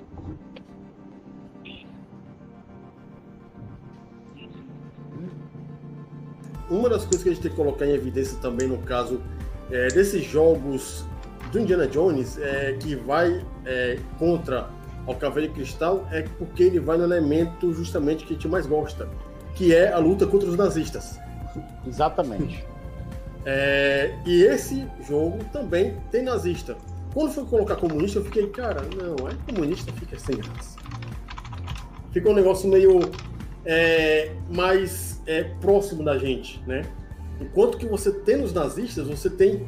É, é, para quem não conhece assim a história, não a história nazista, é, é, a parte real do nazismo, é que muita gente pega o universo dos nazistas para colocar que eles vão atrás de tecnologia para se melhorar e para ganhar a guerra. E é basicamente isso que eles fizeram nos, três filmes, nos dois filmes. Ou E aí- Einstein que o diga, né? Pois é. E, e, cara, é, é- é- você pega esse aí, o, o jogo do, do rei, né? O Império Stubin, né? É, você pega já também dentro dessa faixa histórica. Eu acho que é, uma coisa que está no universo da gente aqui, é, a Segunda Guerra Mundial, a Primeira Guerra Mundial são momentos históricos que, apesar de serem sido momentos brutais da humanidade, são mo- momentos históricos que você fica com atenção, né? Todos os assim, filmes de Segunda Guerra Mundial eu acho muito impressionante. Aquele é, Resgate do Soldado de Ryan, aqueles 10 primeiros minutos é, na, na, na Romandia, foi pra mim um dos 10 minutos mais impressionantes que eu já vi no cinema até hoje. Uhum. O que o Spielberg é. fez ali foi uma coisa impressionante. Aí você pega é, é, o Indiana Jones e você vê que o pessoal ainda tenta casar Indiana Jones com a luta contra o nazismo. É isso que é o Indiana Jones ainda. É, e, Uhum. e tinha muita coisa do nazismo voltada pro ocultismo, né? Sim, justamente. É, e aí aqui encaixa muito bem as histórias do Indiana Jones, né? Exatamente. De, de- de tentar descobrir artefatos é, religiosos que guardassem alguma vinculação ou pudessem invocar algum elemento oculto, né, para para favorecer os nazistas. Isso, isso é presente em toda a obra do Indiana Jones e, e tem um fundo um, um fundo histórico assim meio que real porque de fato existia esse interesse, né, dos nazistas, dos nazistas Sim, sim, sim. né, divisões da, da Gestapo existiam exatamente para pesquisar isso. É, igualzinho você pega lá no final, no final do terceiro filme, por exemplo, é a questão da cruzada. É, que você tem lá o cavaleiro que durou muito tempo depois da cruzada, né? É, você tem toda uma questão é, religiosa no meio. E você tem, justamente, os nazistas queriam. Cara, você tem um grau, um negócio que ficava você ser imortal, era o grau dos super soldados. O Capitão América estava lascado. Uhum. Enfim, é, avançando na pauta, os jogos radicaram um pouco a partir dos anos 90, No final. 2000, até porque o filme, os filmes também tiveram hiato. É, a 2018, a 2008, com o lançamento de A Caveira de Cristal. Mas o espírito do Dr. Jones nunca. é, quer dizer, o espírito do Dr. Jones foi a grande inspiração de outras grandes franquias de jogos, como Tomb Raider, especialmente Uncharted. Até a personalidade do Drake é um pouquinho parecida com o do Indiana Sem Jones. sombra de Eu- eu- dúvidas. Eu tenho que colocar o, aí. pessoal, o pessoal fugiu da pauta no anterior, agora que foge mesmo. Não, não, não. Se eu for pegar, se você for pegar, a Lara Croft é, é Indiana Jones de saia. Nem, nem, nem, nem Você- dúvida. Nem Você dúvida pega o disso. primeiro, primeiro jogo, você tem a CG, a, mulher vai assim, "Ô, o que, que eu posso fazer? Ah, isso aqui, beleza, bora embora. Cara, e é o reboot do pessoa. filme agora, recente, os caras botaram Indiana Jones valendo. Valendo o último filme Não, que fizeram que é eu acho que o que o Daniel tá falando assim, é o impacto do primeiro Tomb Raider. Isso, Sim. jogo. Primeiro jogo do Tomb. Raider Sim, sim, sim. é, é Indiana Jones total. Não tem pra onde tirar, não. E Uncharted também. É, que assim, Uncharted, até a personalidade, é como eu coloquei na pauta, a personalidade do Nathan Drake é exatamente igual a do, do Indiana Jones. Igual. Exatamente. O, o, ele só não é um doutor, né? Tirando isso, ele é um exploradorzão. Ah, mas, é, mas ele é. Vai pra faculdade depois. Ele é meio cafajeste, ele se vira com o que tem na mão. É não, cara, porque lance, ó, o Indiana Jones tem um, um, lance Superman também. Que o Superman tem aquela parada de ah, tirar o óculos sim. e se transformar. O Jones, ele tem o lance do seguinte: ele bota o óculos, tá lá na faculdade, é o Dr. Jones, respeitado, não sei o que. Meteu o chapéu e botou o chicote no, no cold, meu amigo, acabou-se. Entendeu? Então ele tem essa dualidade, ele tem essa, essa. É, a gente pode chamar de dupla personalidade, né? Ele tem esses dois lados aí, é o aventureiro e o cara que é o acadêmico, é o professor. E isso mexe com a gente também, entendeu? É, é, a gente não precisa ir longe nessa questão. Se a gente for pegar, por exemplo, tem até o, uns humoristas muito famosos que, que a turma vai falar com os caras na vida real, eles não são aquilo que eles são como humoristas. Uhum. Né? Então, a gente pega, por exemplo, é, Chico Anísio, aí eu vou puxar para cá, para Fortaleza, porque para quem não conhece, tem um, um, um, humorista aqui, o Zebrinha, que mantém o Museu do Chico Anísio aqui em Fortaleza. E o Zebrinha, que, que é o professor Jader Soares, foi meu professor no colégio, né? Ele, ele conheceu o Chico, fez, manter o Museu do Chico Anísio aqui em Fortaleza, e eu conversando com ele, ele me disse, Ezequiel, é isso mesmo. Ele é um cara na vida dele e é outro como humorista. Talvez a mesma coisa seja o Dr. Jones e o Indiana. São duas ele, coisas. Não, é, são duas coisas. Tanto é que, é, vamos lá, falando parada do Indiana Jones, que no caso não tem. É, Indiana Jones tem essa associação, é, essa dissociação né, dos personagens. É, você não tem isso no Nathan Drake, você não tem isso na, na Lara Croft. Eles são aventureiros. Isso, pronto. Si você chegou no onde eu queria. Eles, a, vi, eles, vida eles é são aventura. o Indiana. Isso. Enquanto que o Indiana Jones, você pode ver, quando ele é professor, ele é um merda. Ele é atrapalhado, ele não sabe fazer as coisas direito, né? É o, é o Clark Kent da vida. Não, né? mas assim, assim, o cara que chega dando rasteira numa moto e ainda diz pro menino a dica lá de como estudar a história, eu não acho correto. ó, arqueologia não é o X marcado no chão. Aí você chega lá no filme, tá lá o X marcado no chão. E porra! mas, mas assim, mas assim, é uma das poucas cenas que eu gosto do Caveira de Cristal. É, é, aí você pega lá, cara, a Lara Croft e, e o Nathan Drake são a quintessência dos jogos de aventura né? Com toda certeza. É... E, cara, a Lara Croft, aí, as assim, aventuras assim, dela, né? É bem assim, o, bem resumidamente. O legal, o legal, Daniel, sabe o que é?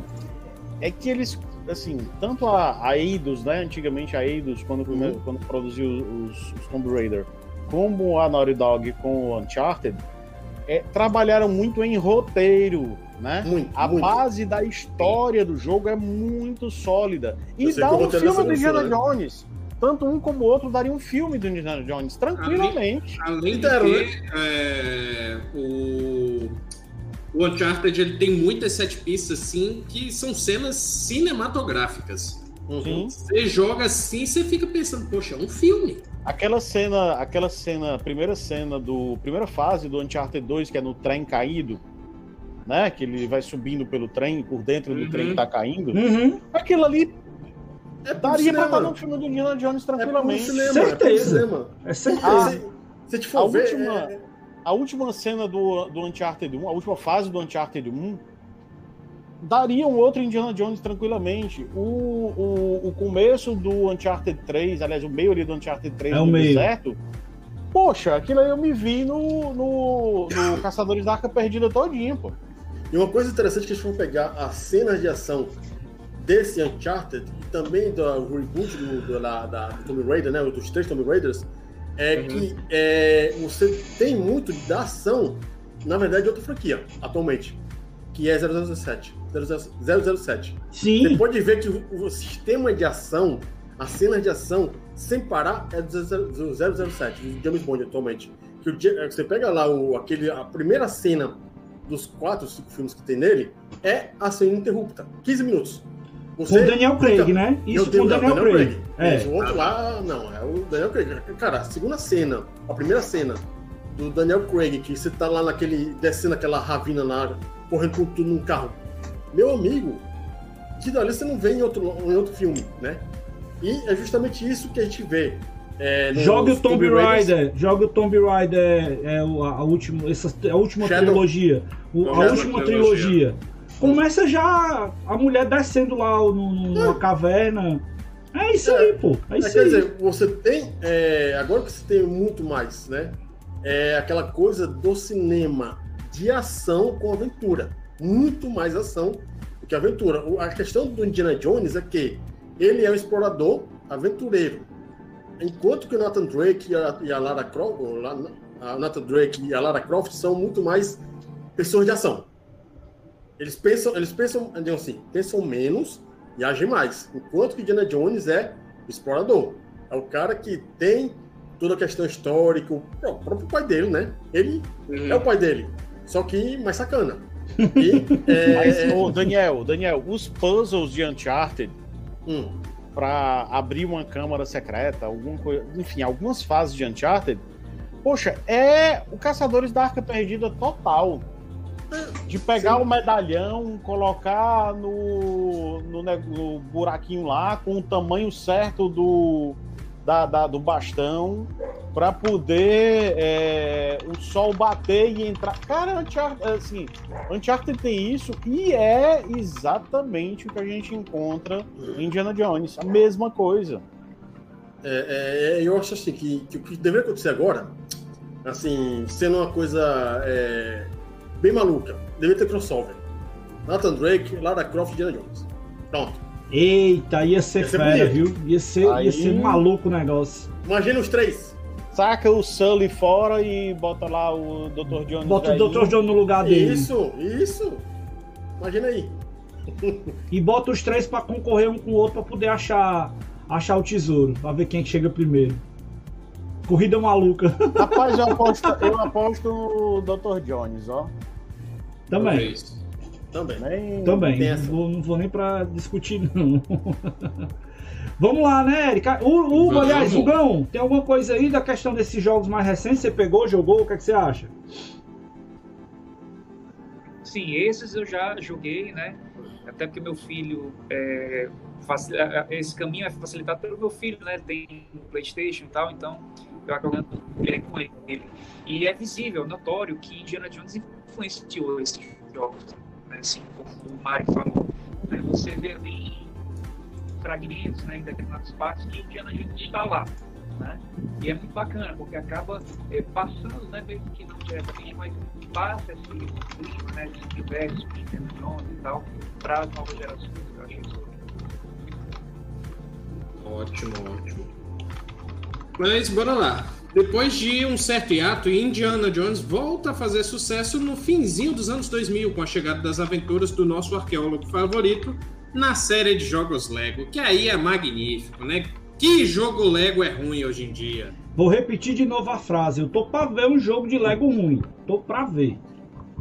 É, cara, eu posso dizer a seguinte coisa. é, eu joguei vários jogos do Lego, né? É, só, não joguei, só não gostei do Pirata do Caribe e do aquele do Senhor dos Anéis porque eles falam. Porque pra mim as piadas boas é que eles ficam.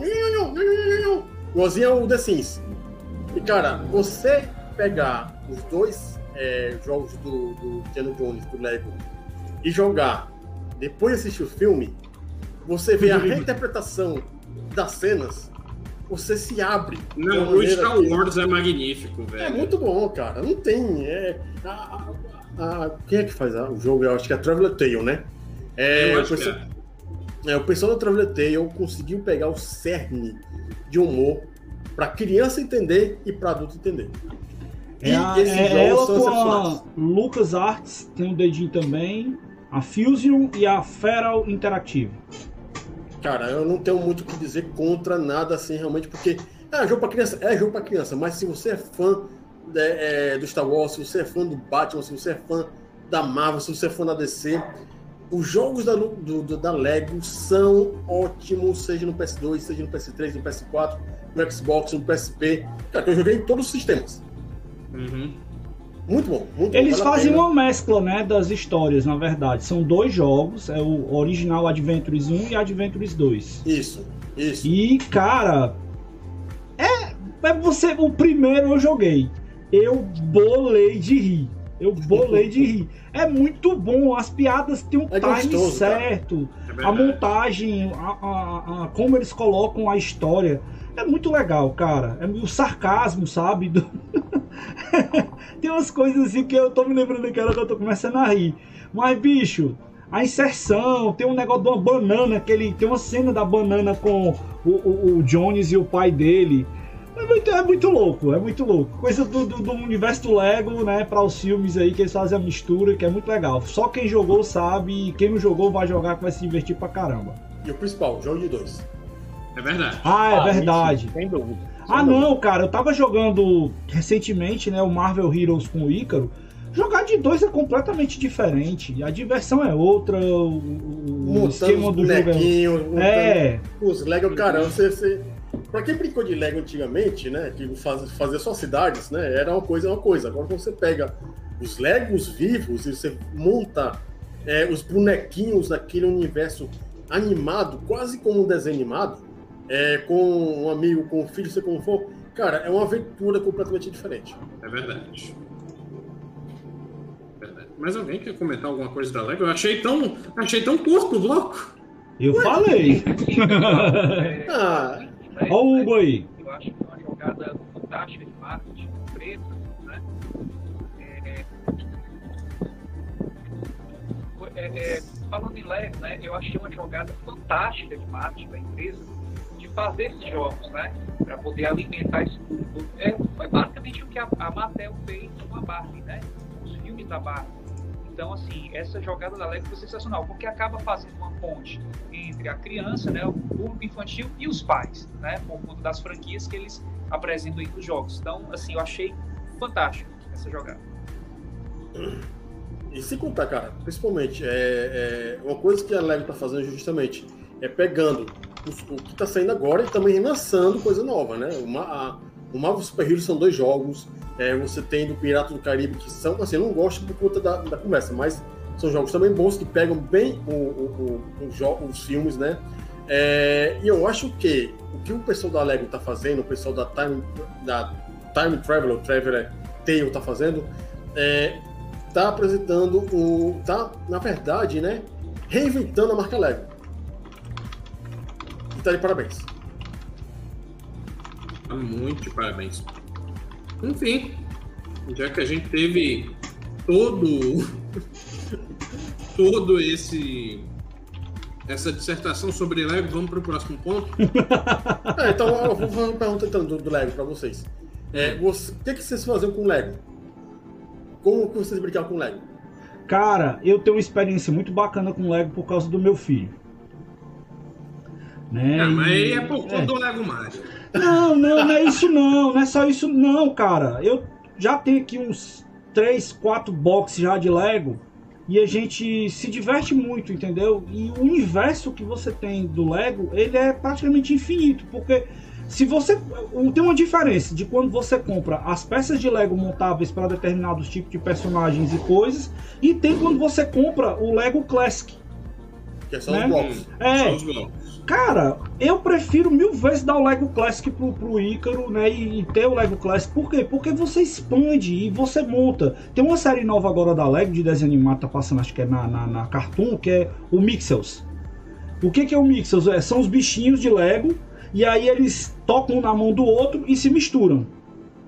E aí o Ícaro pegou, veio com uma onda agora e disse: Papai, eu vou querer esse bicho. Eu digo: Não, cara, você já tem isso aqui. Crie. Aí ele começou a fazer. Bicho, quando ele começou a me aparecer com os monstrinhos de Lego que ele começou a fazer, eu digo: Meu irmão. Eu criei um monstro. Né?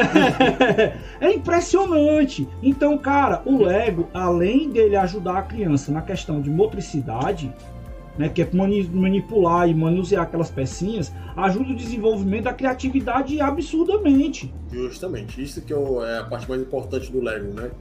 É, assim, quando eu brincava de Lego antigamente, é, eu criava cidades inteiras. E as cidades inteiras lá, com aquelas peças verdes lá, fazia lá sete, oito quadrados que eu roubava dos meus primos, né, os Lego, é, fazia é, histórias. As minhas histórias duravam três meses, eu brincando sozinho. Que aí é, o, é, é das, assim, das coisas de Lego, eu gosto muito. Eu tenho alguns Lego Star Wars aqui, né? Que eu, às vezes eu compro e monto alguma coisa.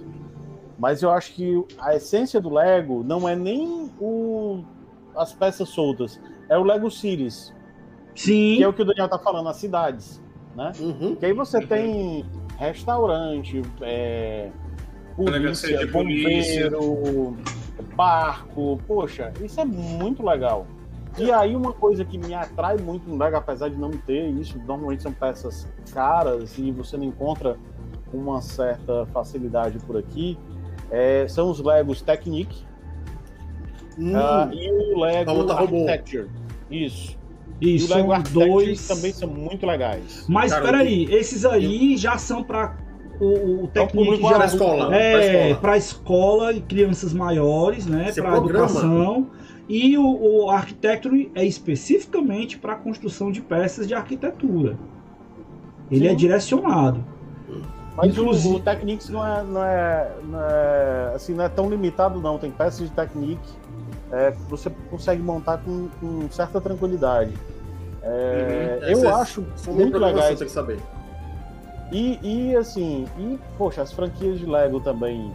que Você tinha. Teve, Lego saiu o Senhor dos Anéis. É, acho que o Hugo deve Saiu de lembrar. Olha É, saiu de linha, né? Senhor dos Anéis saiu de linha, né? Não tá mais é, em produção.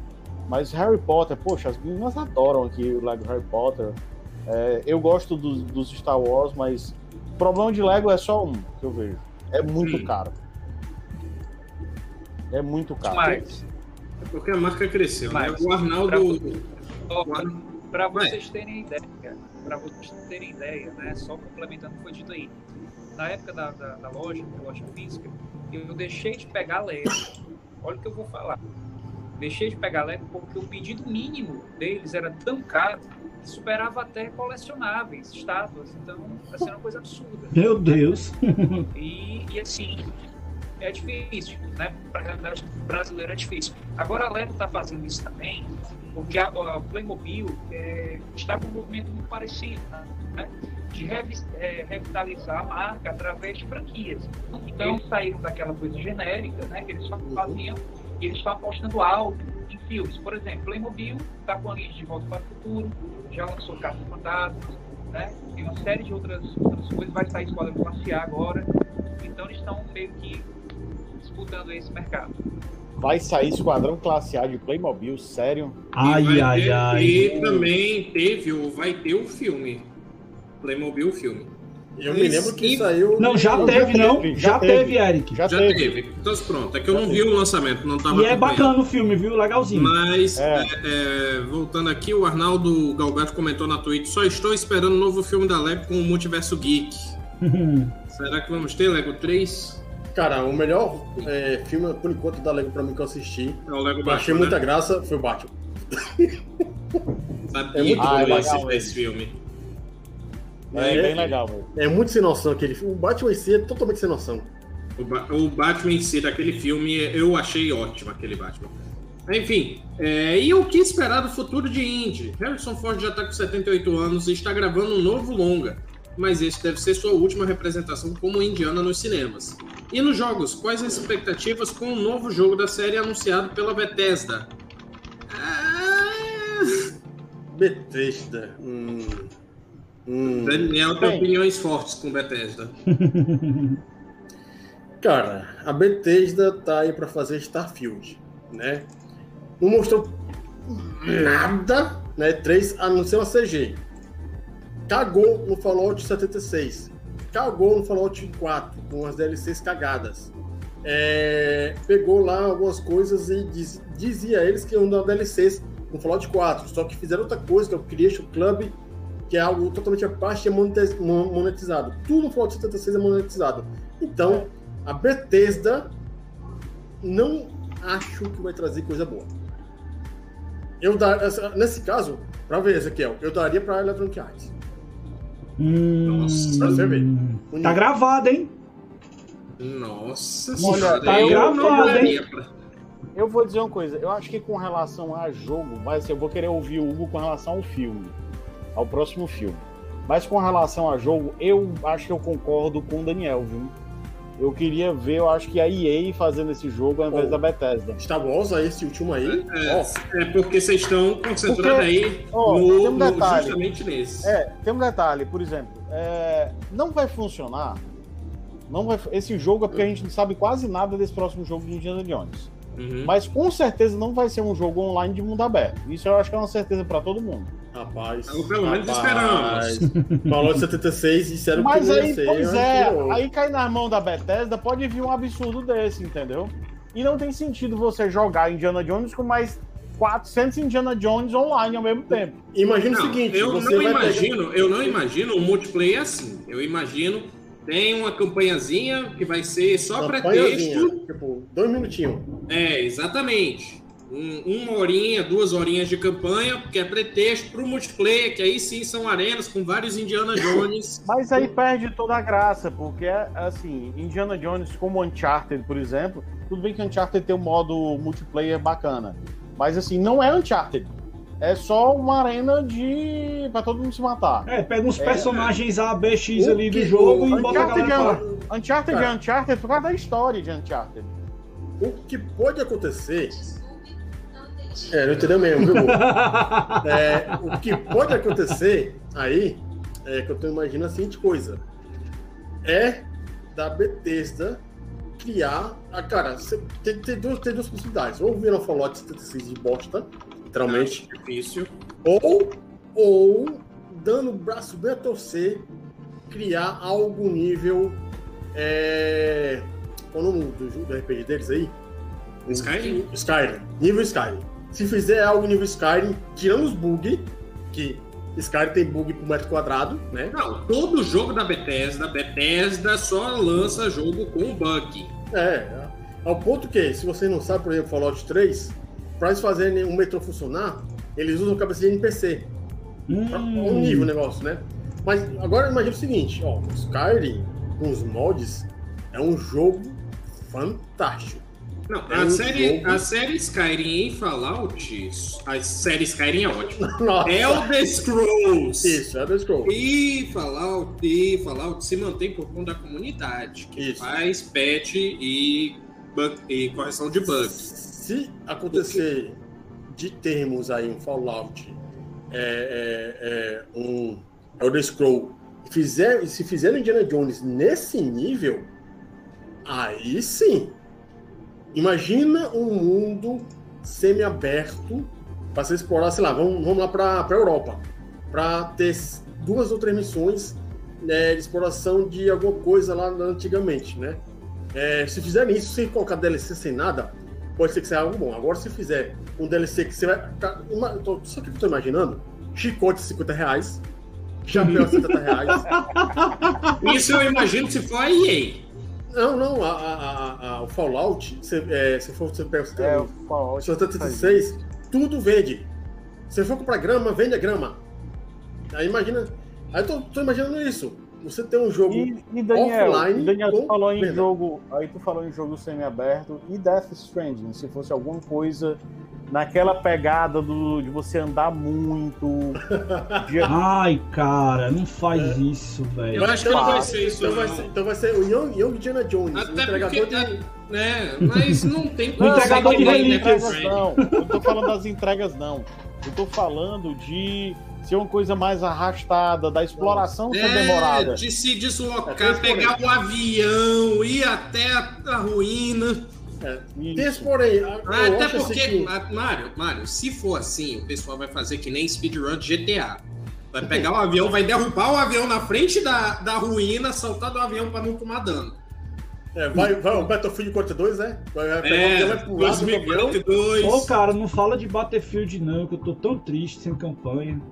É, mas assim, aí tem aquela Como coisa. se jogasse Battlefield. Ah. É, eu acho assim que pode acontecer ou é, virar um jogo misto multiplayer, um jogo semi-aberto como Skyrim, ou pode acontecer deles se focarem, fazerem algo tipo Fallout 4, é semi-aberto também, mas com missões focadas, é, terceira pessoa mesmo realmente, e pegar a originalidade ali do Indiana Jones lá com os nazistas. Eu, se eles fizerem algo além disso aí, né, e colocar a roupa para vender, lasca o jogo, a LucasArts se lasca também e a Disney vai ficar mais, mais puta da vida aí. Hum. Oremos. É, oremos. Mas E alguém o quer falar cinema? Não, Ah, eu tá. quero, eu quero, eu Não, quero no cinema saber eu tô, eu tô vendo o, o, o, o, Harrison Ford assim, mancando já, né? Não, o cinema é assim, Ei, é tá triste. por fora. Ei, tá por É- fora. O Harrison Ford tá treinando 60, mais de 60 km de bicicleta por dia, viu? Vamos torcer para que ele não É, quebre. o- bicho. Vamos torcer para que ele não quebre o braço de novo com a porta do templo. lá. Ele teve uma participação, ó, antes da pandemia ele teve uma participação aí no filme, o filme tava bacana, não me lembro o nome agora, né? E sem falar que ele tava no Star Wars, pô, a coisa de 5 anos atrás aí no máximo. Cinco- não, tem mais sete anos já. É? É, É. Mas mesmo assim, cara, mesmo assim, o cara é, Assim, porque, é assim. porque eu tô pegando muito pelo Patrick Stewart. Não, Ele tá Mas, mas mas deixa eu. Peraí, peraí, peraí, peraí. Quem entende mais aqui de.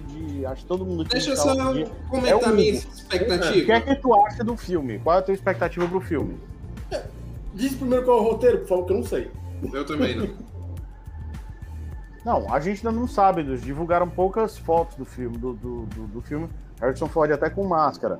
Mas, é, assim, vocês acham que eles vão. Assim, não, vai ser o primeiro Indiana Jones não dirigido pelo George Lucas. Oh, desculpa, pelo Spielberg. Steven Spielberg. É um Né? cara Ele lá é. É... produtor. Não sei nem quem é o cara, diretor. É, mas aí, Hugo, o que é que tu achas da, da, da, da, da possível última empreitada do Harrison Ford como Indiana Jones?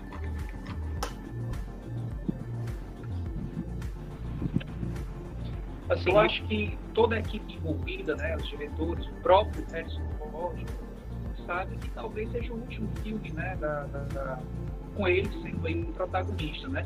Então eles vão procurar fazer de tudo para que seja realmente um ótimo filme. Não só por isso, né, por ser o último, talvez, mas também, a exemplo do que aconteceu com o Rock 6, né, com o Rock Balboa, é apagar a imagem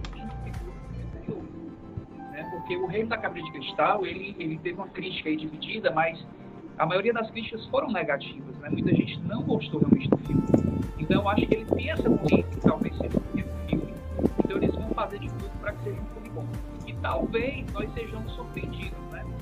Porque se nós pegarmos aqui também Star Wars, né? Eu sei que a relação é diferente, a relação que o Harrison Ford tem com Star Wars e com Indiana Jones, mas ele só aceitou fazer Star Wars com a condição do Han Solo morrer, porque ele queria, achava que o personagem já tinha dado tudo que tinha que dar, então ele queria que o personagem morresse. Então, talvez, talvez vejamos aí o fim né, do Indiana Jones, mas também o que pode acontecer é que a franquia possa ser revitalizada, a exemplo também do Rock, né, o Creed, no caso, né, e ele possa passar o bastão aí para outra pessoa aí. A gente não sabe nada da história ainda, né, que é cara? relevante, né? Então, eu acho que talvez nós sejamos. Sim, sim, sim. Eu acho, né? Pelo menos. Acredito que sim. A gente É. não sabe nada, desculpa, Mário. É, A gente não sabe nada da história ainda. Não ficou nada evidenciado. A gente viu Não, fotos do vai ser na Terra. Agora, Vai ser na Terra, né? claro. Não, porque, porra, os nossos filhos novos vai ser no espaço. Mas, mas, ó, o que a gente espera é que eles tragam toda aquela coisa que a gente vivenciou na nossa época pra garotada hoje também. Eles têm que. Se vai trazer a franquia novamente, eles estão trazendo isso pra turma que tá vindo hoje em dia, né? Pra é, galera aí do Eric e pros um pouco mais novos também. Tá acompanhando essa franquia, né? E, e- e- e entenderem um pouco da história e fazer com que a- eles dizem assim, pô, vai valer a pena continuar? Eles têm que dar alguma tacada para poder pensar num- numa reinicialização dessa franquia também, né? Sim. É, eu, Agora, uma coisa interessante também, uma coisa interessante que a gente precisa notar é que o público hoje em dia ele está mais exigente, tocante aí às a, a continuidades, né? Então, provavelmente eles devem beber na fonte, foi o que eles não fizeram aí com o Rei da Cabra de Cristal. Eu acho que se distanciou muito ali do universo de Indiana Jones, né? Que nós conhecíamos e tal. Por isso ele foi tão mal visto, né? Então, talvez, a exemplo de Cobra Kai, por exemplo, né? a exemplo de Stranger Things, assim, que, que não é continuação de nada, mas que bebe na, na fonte ali dos filmes dos 80, talvez eles façam algo mais próximo ao que existia naquela época e com isso é, vão ganhar realmente os nossos corações e também apresentar aí essa nova é, história também para o atual. Então talvez haja isso, né? esse movimento de beber na fonte se aproximar mais dos filmes antigos. Uhum. Assim espero, né? Assim eu, eu, acho, eu acho que sim. Eu vou, eu vou especular aqui por completo agora, certo? Pegando aqui o cast, né? O elenco do, do filme. O filme vai ter o Mads, Mads Mikkelsen, né? Provavelmente vai ser o vilão. Certeza. Eu não consigo imaginar é, ele, ele vai, como é, um Vão ressuscitar ele do Death Stranding. Tem o Thomas Kretschmann. Tem o Thomas Kretschmann no filme. Então, tendo o Thomas Kretschmann, é, é possível que a gente tenha algum elemento nazista, porque o Thomas Kretschmann só faz, assim, é incrível, acho que 80% dos personagens dele ele faz algum oficial nazista. Pelo menos é... isso. Agora, tem uma escalação interessante do filme, que aí de repente pode ser uma novo, um outro filho, de repente, do Dr. Jones, que é um bom ator e talvez fique legal em cena. Eles eliminarem o multi por completo, que foi horrível. É... Mas o filme escalou o Boyd Holbrook, eu não sei se vocês conhecem, ele fez poucos filmes ainda, até agora, mais, mais conhecidos, mas quem assistiu Narcos, ele é o agente americano lá que caça o, o Pablo Escobar. Aquele lourinho? Ele, é, exatamente. Ah, cara é bom, cara é bom. E ele é um ótimo ator. E ele fez o Wolverine, o Wolverine Imortal. Uhum. Ele é o antagonista lá do Wolverine. É o Wolverine Imortal? Acho que sim, acho que é o Wolverine Imortal. Vou pegar aqui. Então, talvez o futuro de, de, de hum. Indiana Jones não passe pelo Chris Pratt, que eu gostaria muito de ver, mas passe pelas mãos do Boyd Holbrook. É no Logan, exatamente. Wolverine Imortal, ele faz o Pierce. É, no... o caçador. Exatamente. É ele. Por incrível que pareça, é o mesmo ator do, do Narcos. É bom ator ele. É, é um elenco bacana, assim, são poucos é, é, atores que já foram divulgados, Harrison Ford, Matt Mikkelsen, o Boyd Holbrook, o Toby Jones, que também é uma figurinha carimbada nesses últimos filmes que é, tem alguma coisa de, de, de, arqueologia e tudo. Thomas Kretschmann também é um bom ator, mas é muito marcado por esses papéis nazistas, e eu acho que vai ter alguma coisa de nazista, só que não nos anos... É, 30, né? Porque o Harrison Ford já tá bem velho. Então, uhum. acho que eu, eu, eu, chuto que o filme vai se passar aí nos anos 60, porque o Caveiro de Cristal se passou nos anos 50. Uh, ah, de repente, com Thomas Kretschmann aí no meio, alguma coisa vinculada àquela organização Odessa, não sei. Vamos ver. O que a gente sabe até o momento é que vai ter nazista. É o que tá se falando aí, já saiu foto e tal. É a única coisa que a gente tá vendo aí que tá bem evidente. Fora isso. É, é, é, uma das coisas que a gente tem que colocar em consideração. É, tem um lado aí, né, de certo desespero da própria Disney. Porque no caso, eles conseguiram acabar com a, com a franquia Star Wars, né, com os três filmes. É, estão tentando pegar outras coisas da LucasArts para tentar revitalizar. E infelizmente pode acontecer desse filme não ser bom. Porque roteiristicamente falando, os três de Star Wars foram péssimos, né? E o Indiana Jones é uma criatura dos anos 80. Hum. Daniel, é. eu assim concordo, concordo, mas pode ser uma, uma assim, eu acho que o envolvimento do, do George Lucas aqui, o dedo do George Lucas aqui, vai estar bem mais presente do que esteve no, nos Star, Star Wars. Wars. Sabe, nos Star Wars ele foi completamente deixado de lado. Deram uma tapa nele, pá, vai embora. Exatamente. E acabaram chamando o J.J. Abrams, que cometeu os três últimos filmes, né? Ele não realizou, não, ele cometeu mesmo. é, enfim, eu acho que aqui. E outra coisa, o Steven Spielberg é. É produtor? É, é produtor. Então, não acredito que o Steven Spielberg vai fazer besteira depois da, do Reino da Caveira de Cristal. Mas, mas Ei, cara, tem notícia eu... boa também, viu? John Williams também tá no, no filme, viu? É, sabe por que eu tô Mas o colocando... John Williams também tava nos Star Wars e nem É, por isso é. salvou, né? É, sabe por que eu tô, eu tô com um pé atrás? Porque tem uma pessoa que é chamada Caitlyn Kennedy, Hum, Hum. Pois produtora. é. É, aí talvez tenha. Mas, ó, Frank Marshall tá lá. Frank Marshall é produtor desde o primeiro filme. Uhum. É, O Steven Spielberg é o produtor executivo. Então a probabilidade. Assim, Kathleen Kennedy se envolvendo com J.J. Abrams é diferente dela se envolver com Steven Spielberg. Se amarrarem ela, eu acredito. Não, não, mas o Spielberg amarra, cara. O Eu Spielberg amarra. torcendo. Assim, é que, que, assim, uma das coisas que é, eu tenho que colocar em evidência, né, pra, não pra fechar, mas pra dizer, tem certas coisas, certas franquias, certas histórias que tem que ter fim. Eu Uhum. acho que Indiana Jones, acabando esse filme, não deveria ter reboot. Também acho. Cara, eu que tenho, eu tenho medo, eu tenho medo deles mexerem na história. É né? De novo. É. isso? É Assim como, por exemplo, assim como por exemplo, eu vou, eu vou tocar no assunto aqui que vai mexer no, no, no, no caldo do meu amigo Hugo, que ele é fã demais de De Volta para o Futuro. Né? Eu não sei o pensamento dele ainda a respeito disso, ele também concorda que seria necessário ter um reboot de De Volta para o Futuro. O nosso medo é de, Reboot?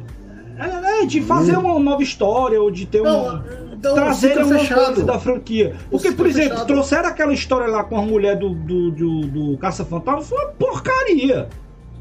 Entendeu? Foi uma E porcaria. vão fazer o terceiro agora, que vai ser, dizem que vai ser bom. Não pelo negócio das mulheres, é porque os caras fizeram uma história ruim. Poderia ter sido muito mais massa.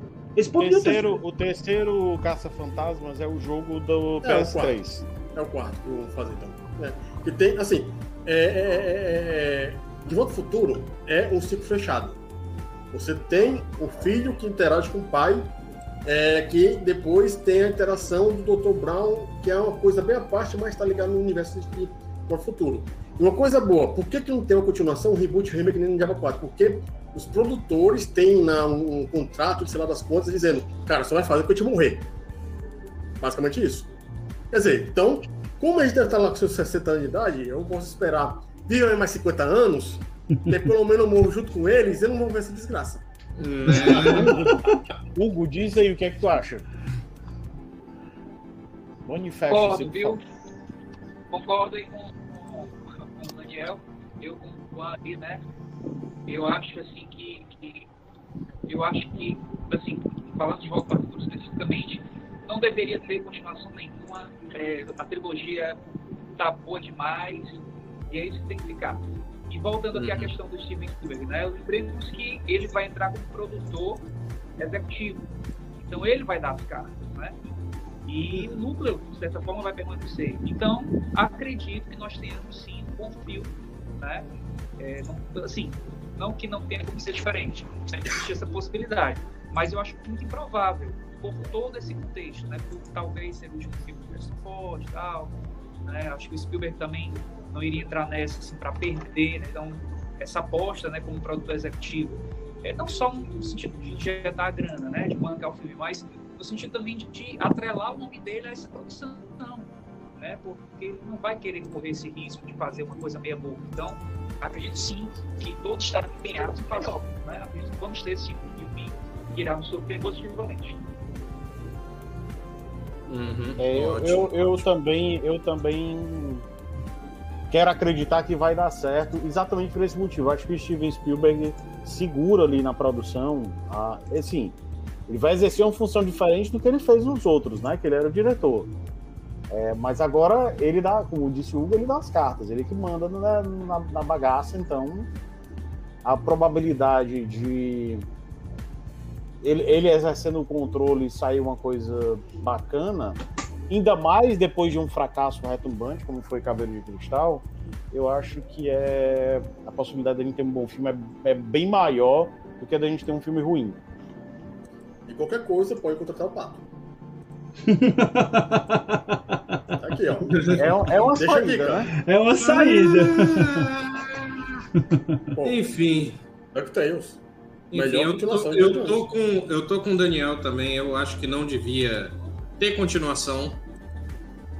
Mas, enfim, é só uma opinião minha. Então, vamos ver aí como é que vai ver o filme. E com isso a gente encerra o nosso programa, nosso Quebrando Controle aí com duas horas e 12 de bruto, coisa linda para se editar, né, senhor Ezequiel? É. Vai editar? Pois é. Mas esse é o fim do nosso programa. Muitíssimo obrigado a vocês que participaram ao vivo aqui. O Arnaldo, o Guto, Cristiano Comune, mas principalmente muitíssimo obrigado a você, é, é, a vocês que participaram, né? Começando pelo nosso convidado Hugo Alencar. Agora é o momento das considerações finais e jabazinho. Valeu, pessoal. Obrigado pelo convite aí, viu? Como é que a turma te encontra, Hugo? Jabá. Posso, posso começar? Por favor. Pode.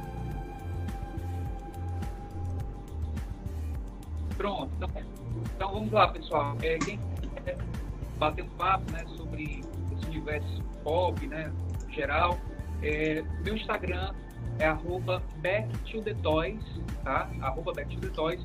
E aí você fala comigo lá, né? Eu perfil na minha loja e tal. E tem também o meu perfil no Facebook, Hugo Alencar. Né? Você vê o rapaz bonito lá na, no perfil, sou eu, tá? E assim, considerações finais, né? agradecer mais uma vez aí a, o convite né, de todos vocês. Coloco-me aqui à disposição para outros programas. E é isso, né? A expectativa alta em relação ao novo filme.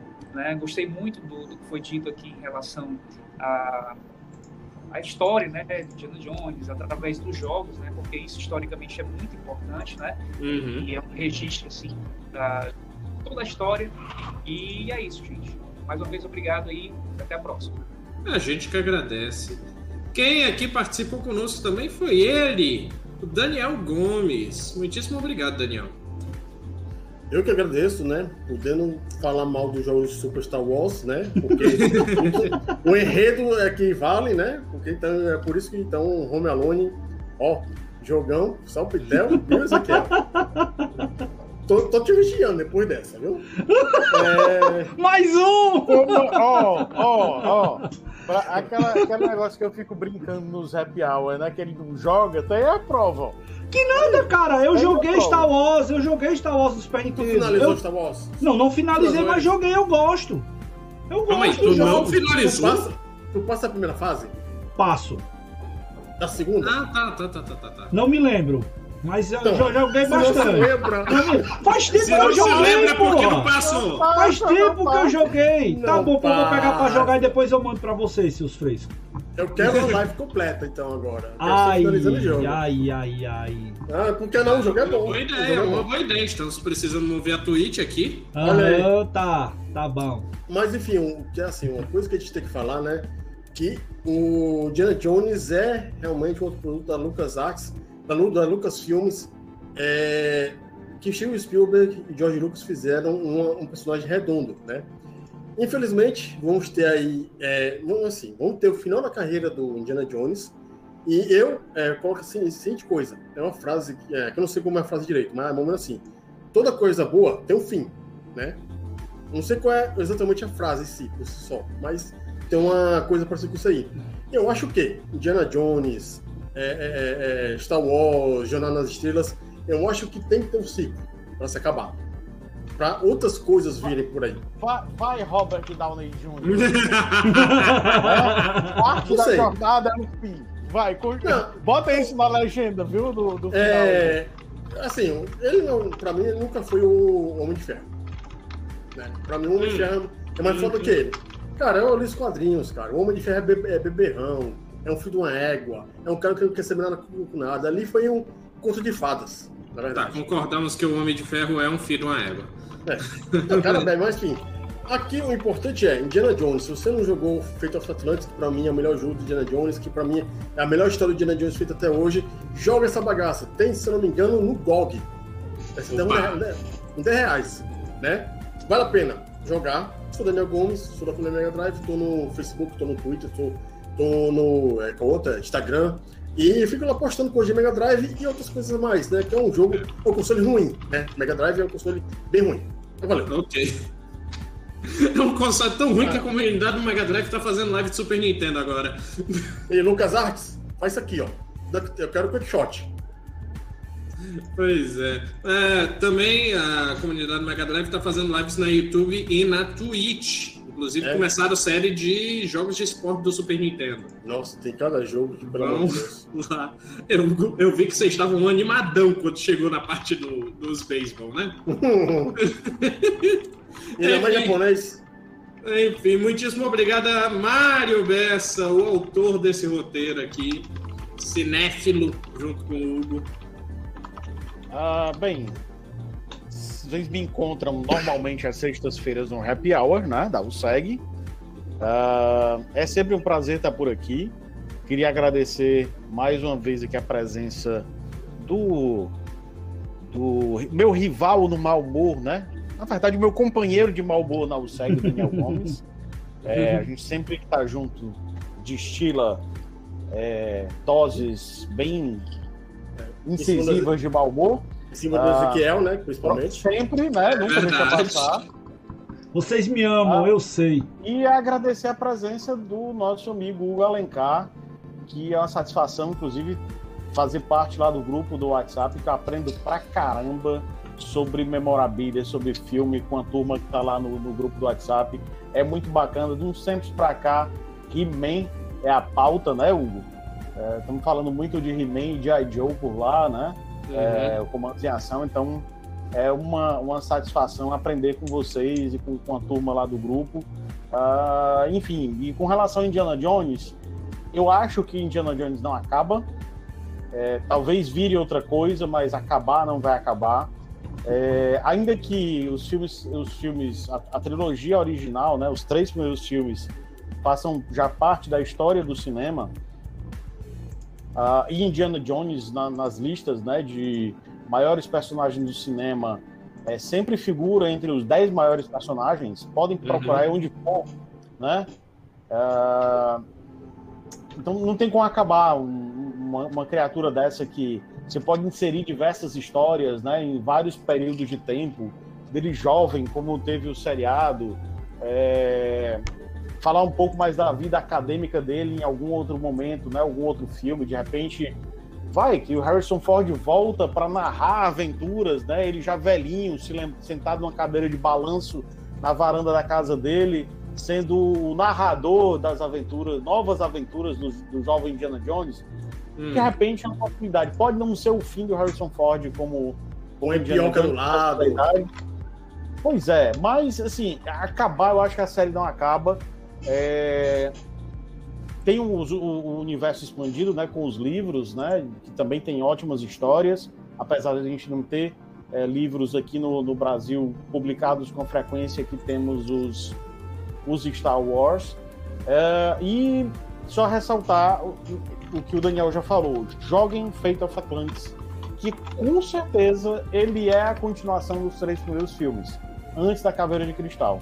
É um jogaço do auge, né, da, aliás, do auge não, um pouquinho antes do auge da, da LucasArts, né, como grande produtora de jogos ali da segunda metade dos anos 90, né, nos PCs. E aí a, você via que ela estava se preparando para estourar com Day of the Tentacle, com é, Sam Max, é, Full Throttle, Green Fandango. Esses jogos existiram porque existiu o, o Fate of Atlantis. Não que The o enredo Dig. dele tenha nada a ver. The Dig, The Dig. The Dig, se o Spielberg fez uma coisa muito The foda. Dig. The Dig é, é, maravilhoso mesmo. E, assim, a, a Lucas Arts estava se preparando para estourar com isso, com o Fate of Atlantis. Né? Não que os jogos sejam parecidos, não tem nada a ver um com, nem, nem uns com os outros aí. A não ser The Dig e The of the Tentacle que guardam uma relação. Mas o, o a LucasArts só se tornou isso porque produziu Fate of Atlantis, e Fate of Atlantis, em termos de história, é absolutamente essencial para quem curte o universo do Dr. Henry Jones Jr., vulgo Indiana Jones. Valeu, galera. Até uma próxima. Ótimo. E para finalizar aqui, muitíssimo obrigado ao Ezequiel Norões, aqui, praticamente meu co-host aqui no, no, Quebrando Controle. Muitíssimo obrigado, Ezequiel. Cara, a galera já falou bastante aí. Eu também já, como fã aqui, já coloquei tudo que eu poderia é, comentar sobre essa franquia fantástica, história maravilhosa de Indiana Jones. Fiquei com vontade de assistir de novo tudo agora. O Mário falou que teve a vontade de assistir ontem, eu fiquei com vontade Eu de assistir. assisti, tive vontade Pois de é, assistir e mesmo. eu fiquei com mais vontade ainda de ver essa versão que o nosso amigo Hugo mostrou hoje aí, com essas duas dublagens, né? Sensacional. E essas coisas assim que, que mexe com, com a nossa memória afetiva, eu curto bastante. Inclusive, recentemente eu comecei a assistir toda a linha cinematográfica da Marvel com o Ícaro. Tô apresentando aí tudo do comecinho para ele e fazendo a- explicando as histórias, seguindo a ordem, né, que tá lá na Disney Plus. Só dou uma dica, não Ah. mostre pra ele, não assista com ele Guardiões da Galáxia 1, ele não tem idade pra umas piadinhas que tem É. lá não. É verdade. É Não, verdade. tem umas coisas que eu tô tosando, isso aí é fato. Os caras que eu acho mais pesado, né, eu tô tosando. Mas, cara, ah, tem, tem muita coisa bacana pra gente rever, curtir e trazer pros nossos filhos, principalmente. Então, é, fica aí o recado, esse programa especial que a gente tá gravando por essa franquia que não poderia deixar passar em branco, né, Mário? O Mário levantou a lebre. A gente tinha um programa marcado hoje que ficou pro próximo domingo, também vai ser muito bacana, muito especial, que vai falar da, da nova obra aí, né? Nova, renovada obra do nosso amigo Marcos Garré, que é o, o livro 1983-1984 Adendo. Então na próxima, no próximo domingo vai estar conosco aqui no Quebrando Controle. E aguardem novidades aí na semana, que vai ter talvez uma mudança aqui no nosso programa, algumas coisas a gente vai passar para vocês aí mais na frente. Eu sou Ezequiel Norões, vou sobreviver jogando. Um abraço para todo mundo, valeu galera. Ótimo, ótimo. Eu sou Eric Moto, vocês podem me achar no meu Instagram, eric.c.g.mota, ou então na, no meu Facebook ou na minha Twitch, que estou lutando para reerguer minha Twitch. Tá mais fácil, tá mais fácil fazer live para o SEG do que para minha Twitch. Mas estamos lá, facebook.com.br ericmgameplays, twitch.tv barra ericmota17. Lembrando que a, o SEG possui várias redes sociais. Você pode nos acompanhar no nosso YouTube, que é o C barra Quebrando Controle, no nosso facebook.com barra Instagram arroba UCGamers, twitch.tv barra oficial. Essas são nossas principais redes sociais. Lembrando, o Quebrando o Controle é um programa de seu Quebrando o Controle que vai ao ar aos domingos às 15 horas no facebook.com barra e twitch.tv barra oficial. Tem versão gravada e editada saindo nas quartas-feiras no nosso YouTube, que é o C Quebrando o Controle, e no Spotify, Deezer e todos os agregadores de podcasts no feed do Quebrando o Controle. É isso, muitíssimo obrigado. Um beijo, até a próxima e tchau. Tchau galera.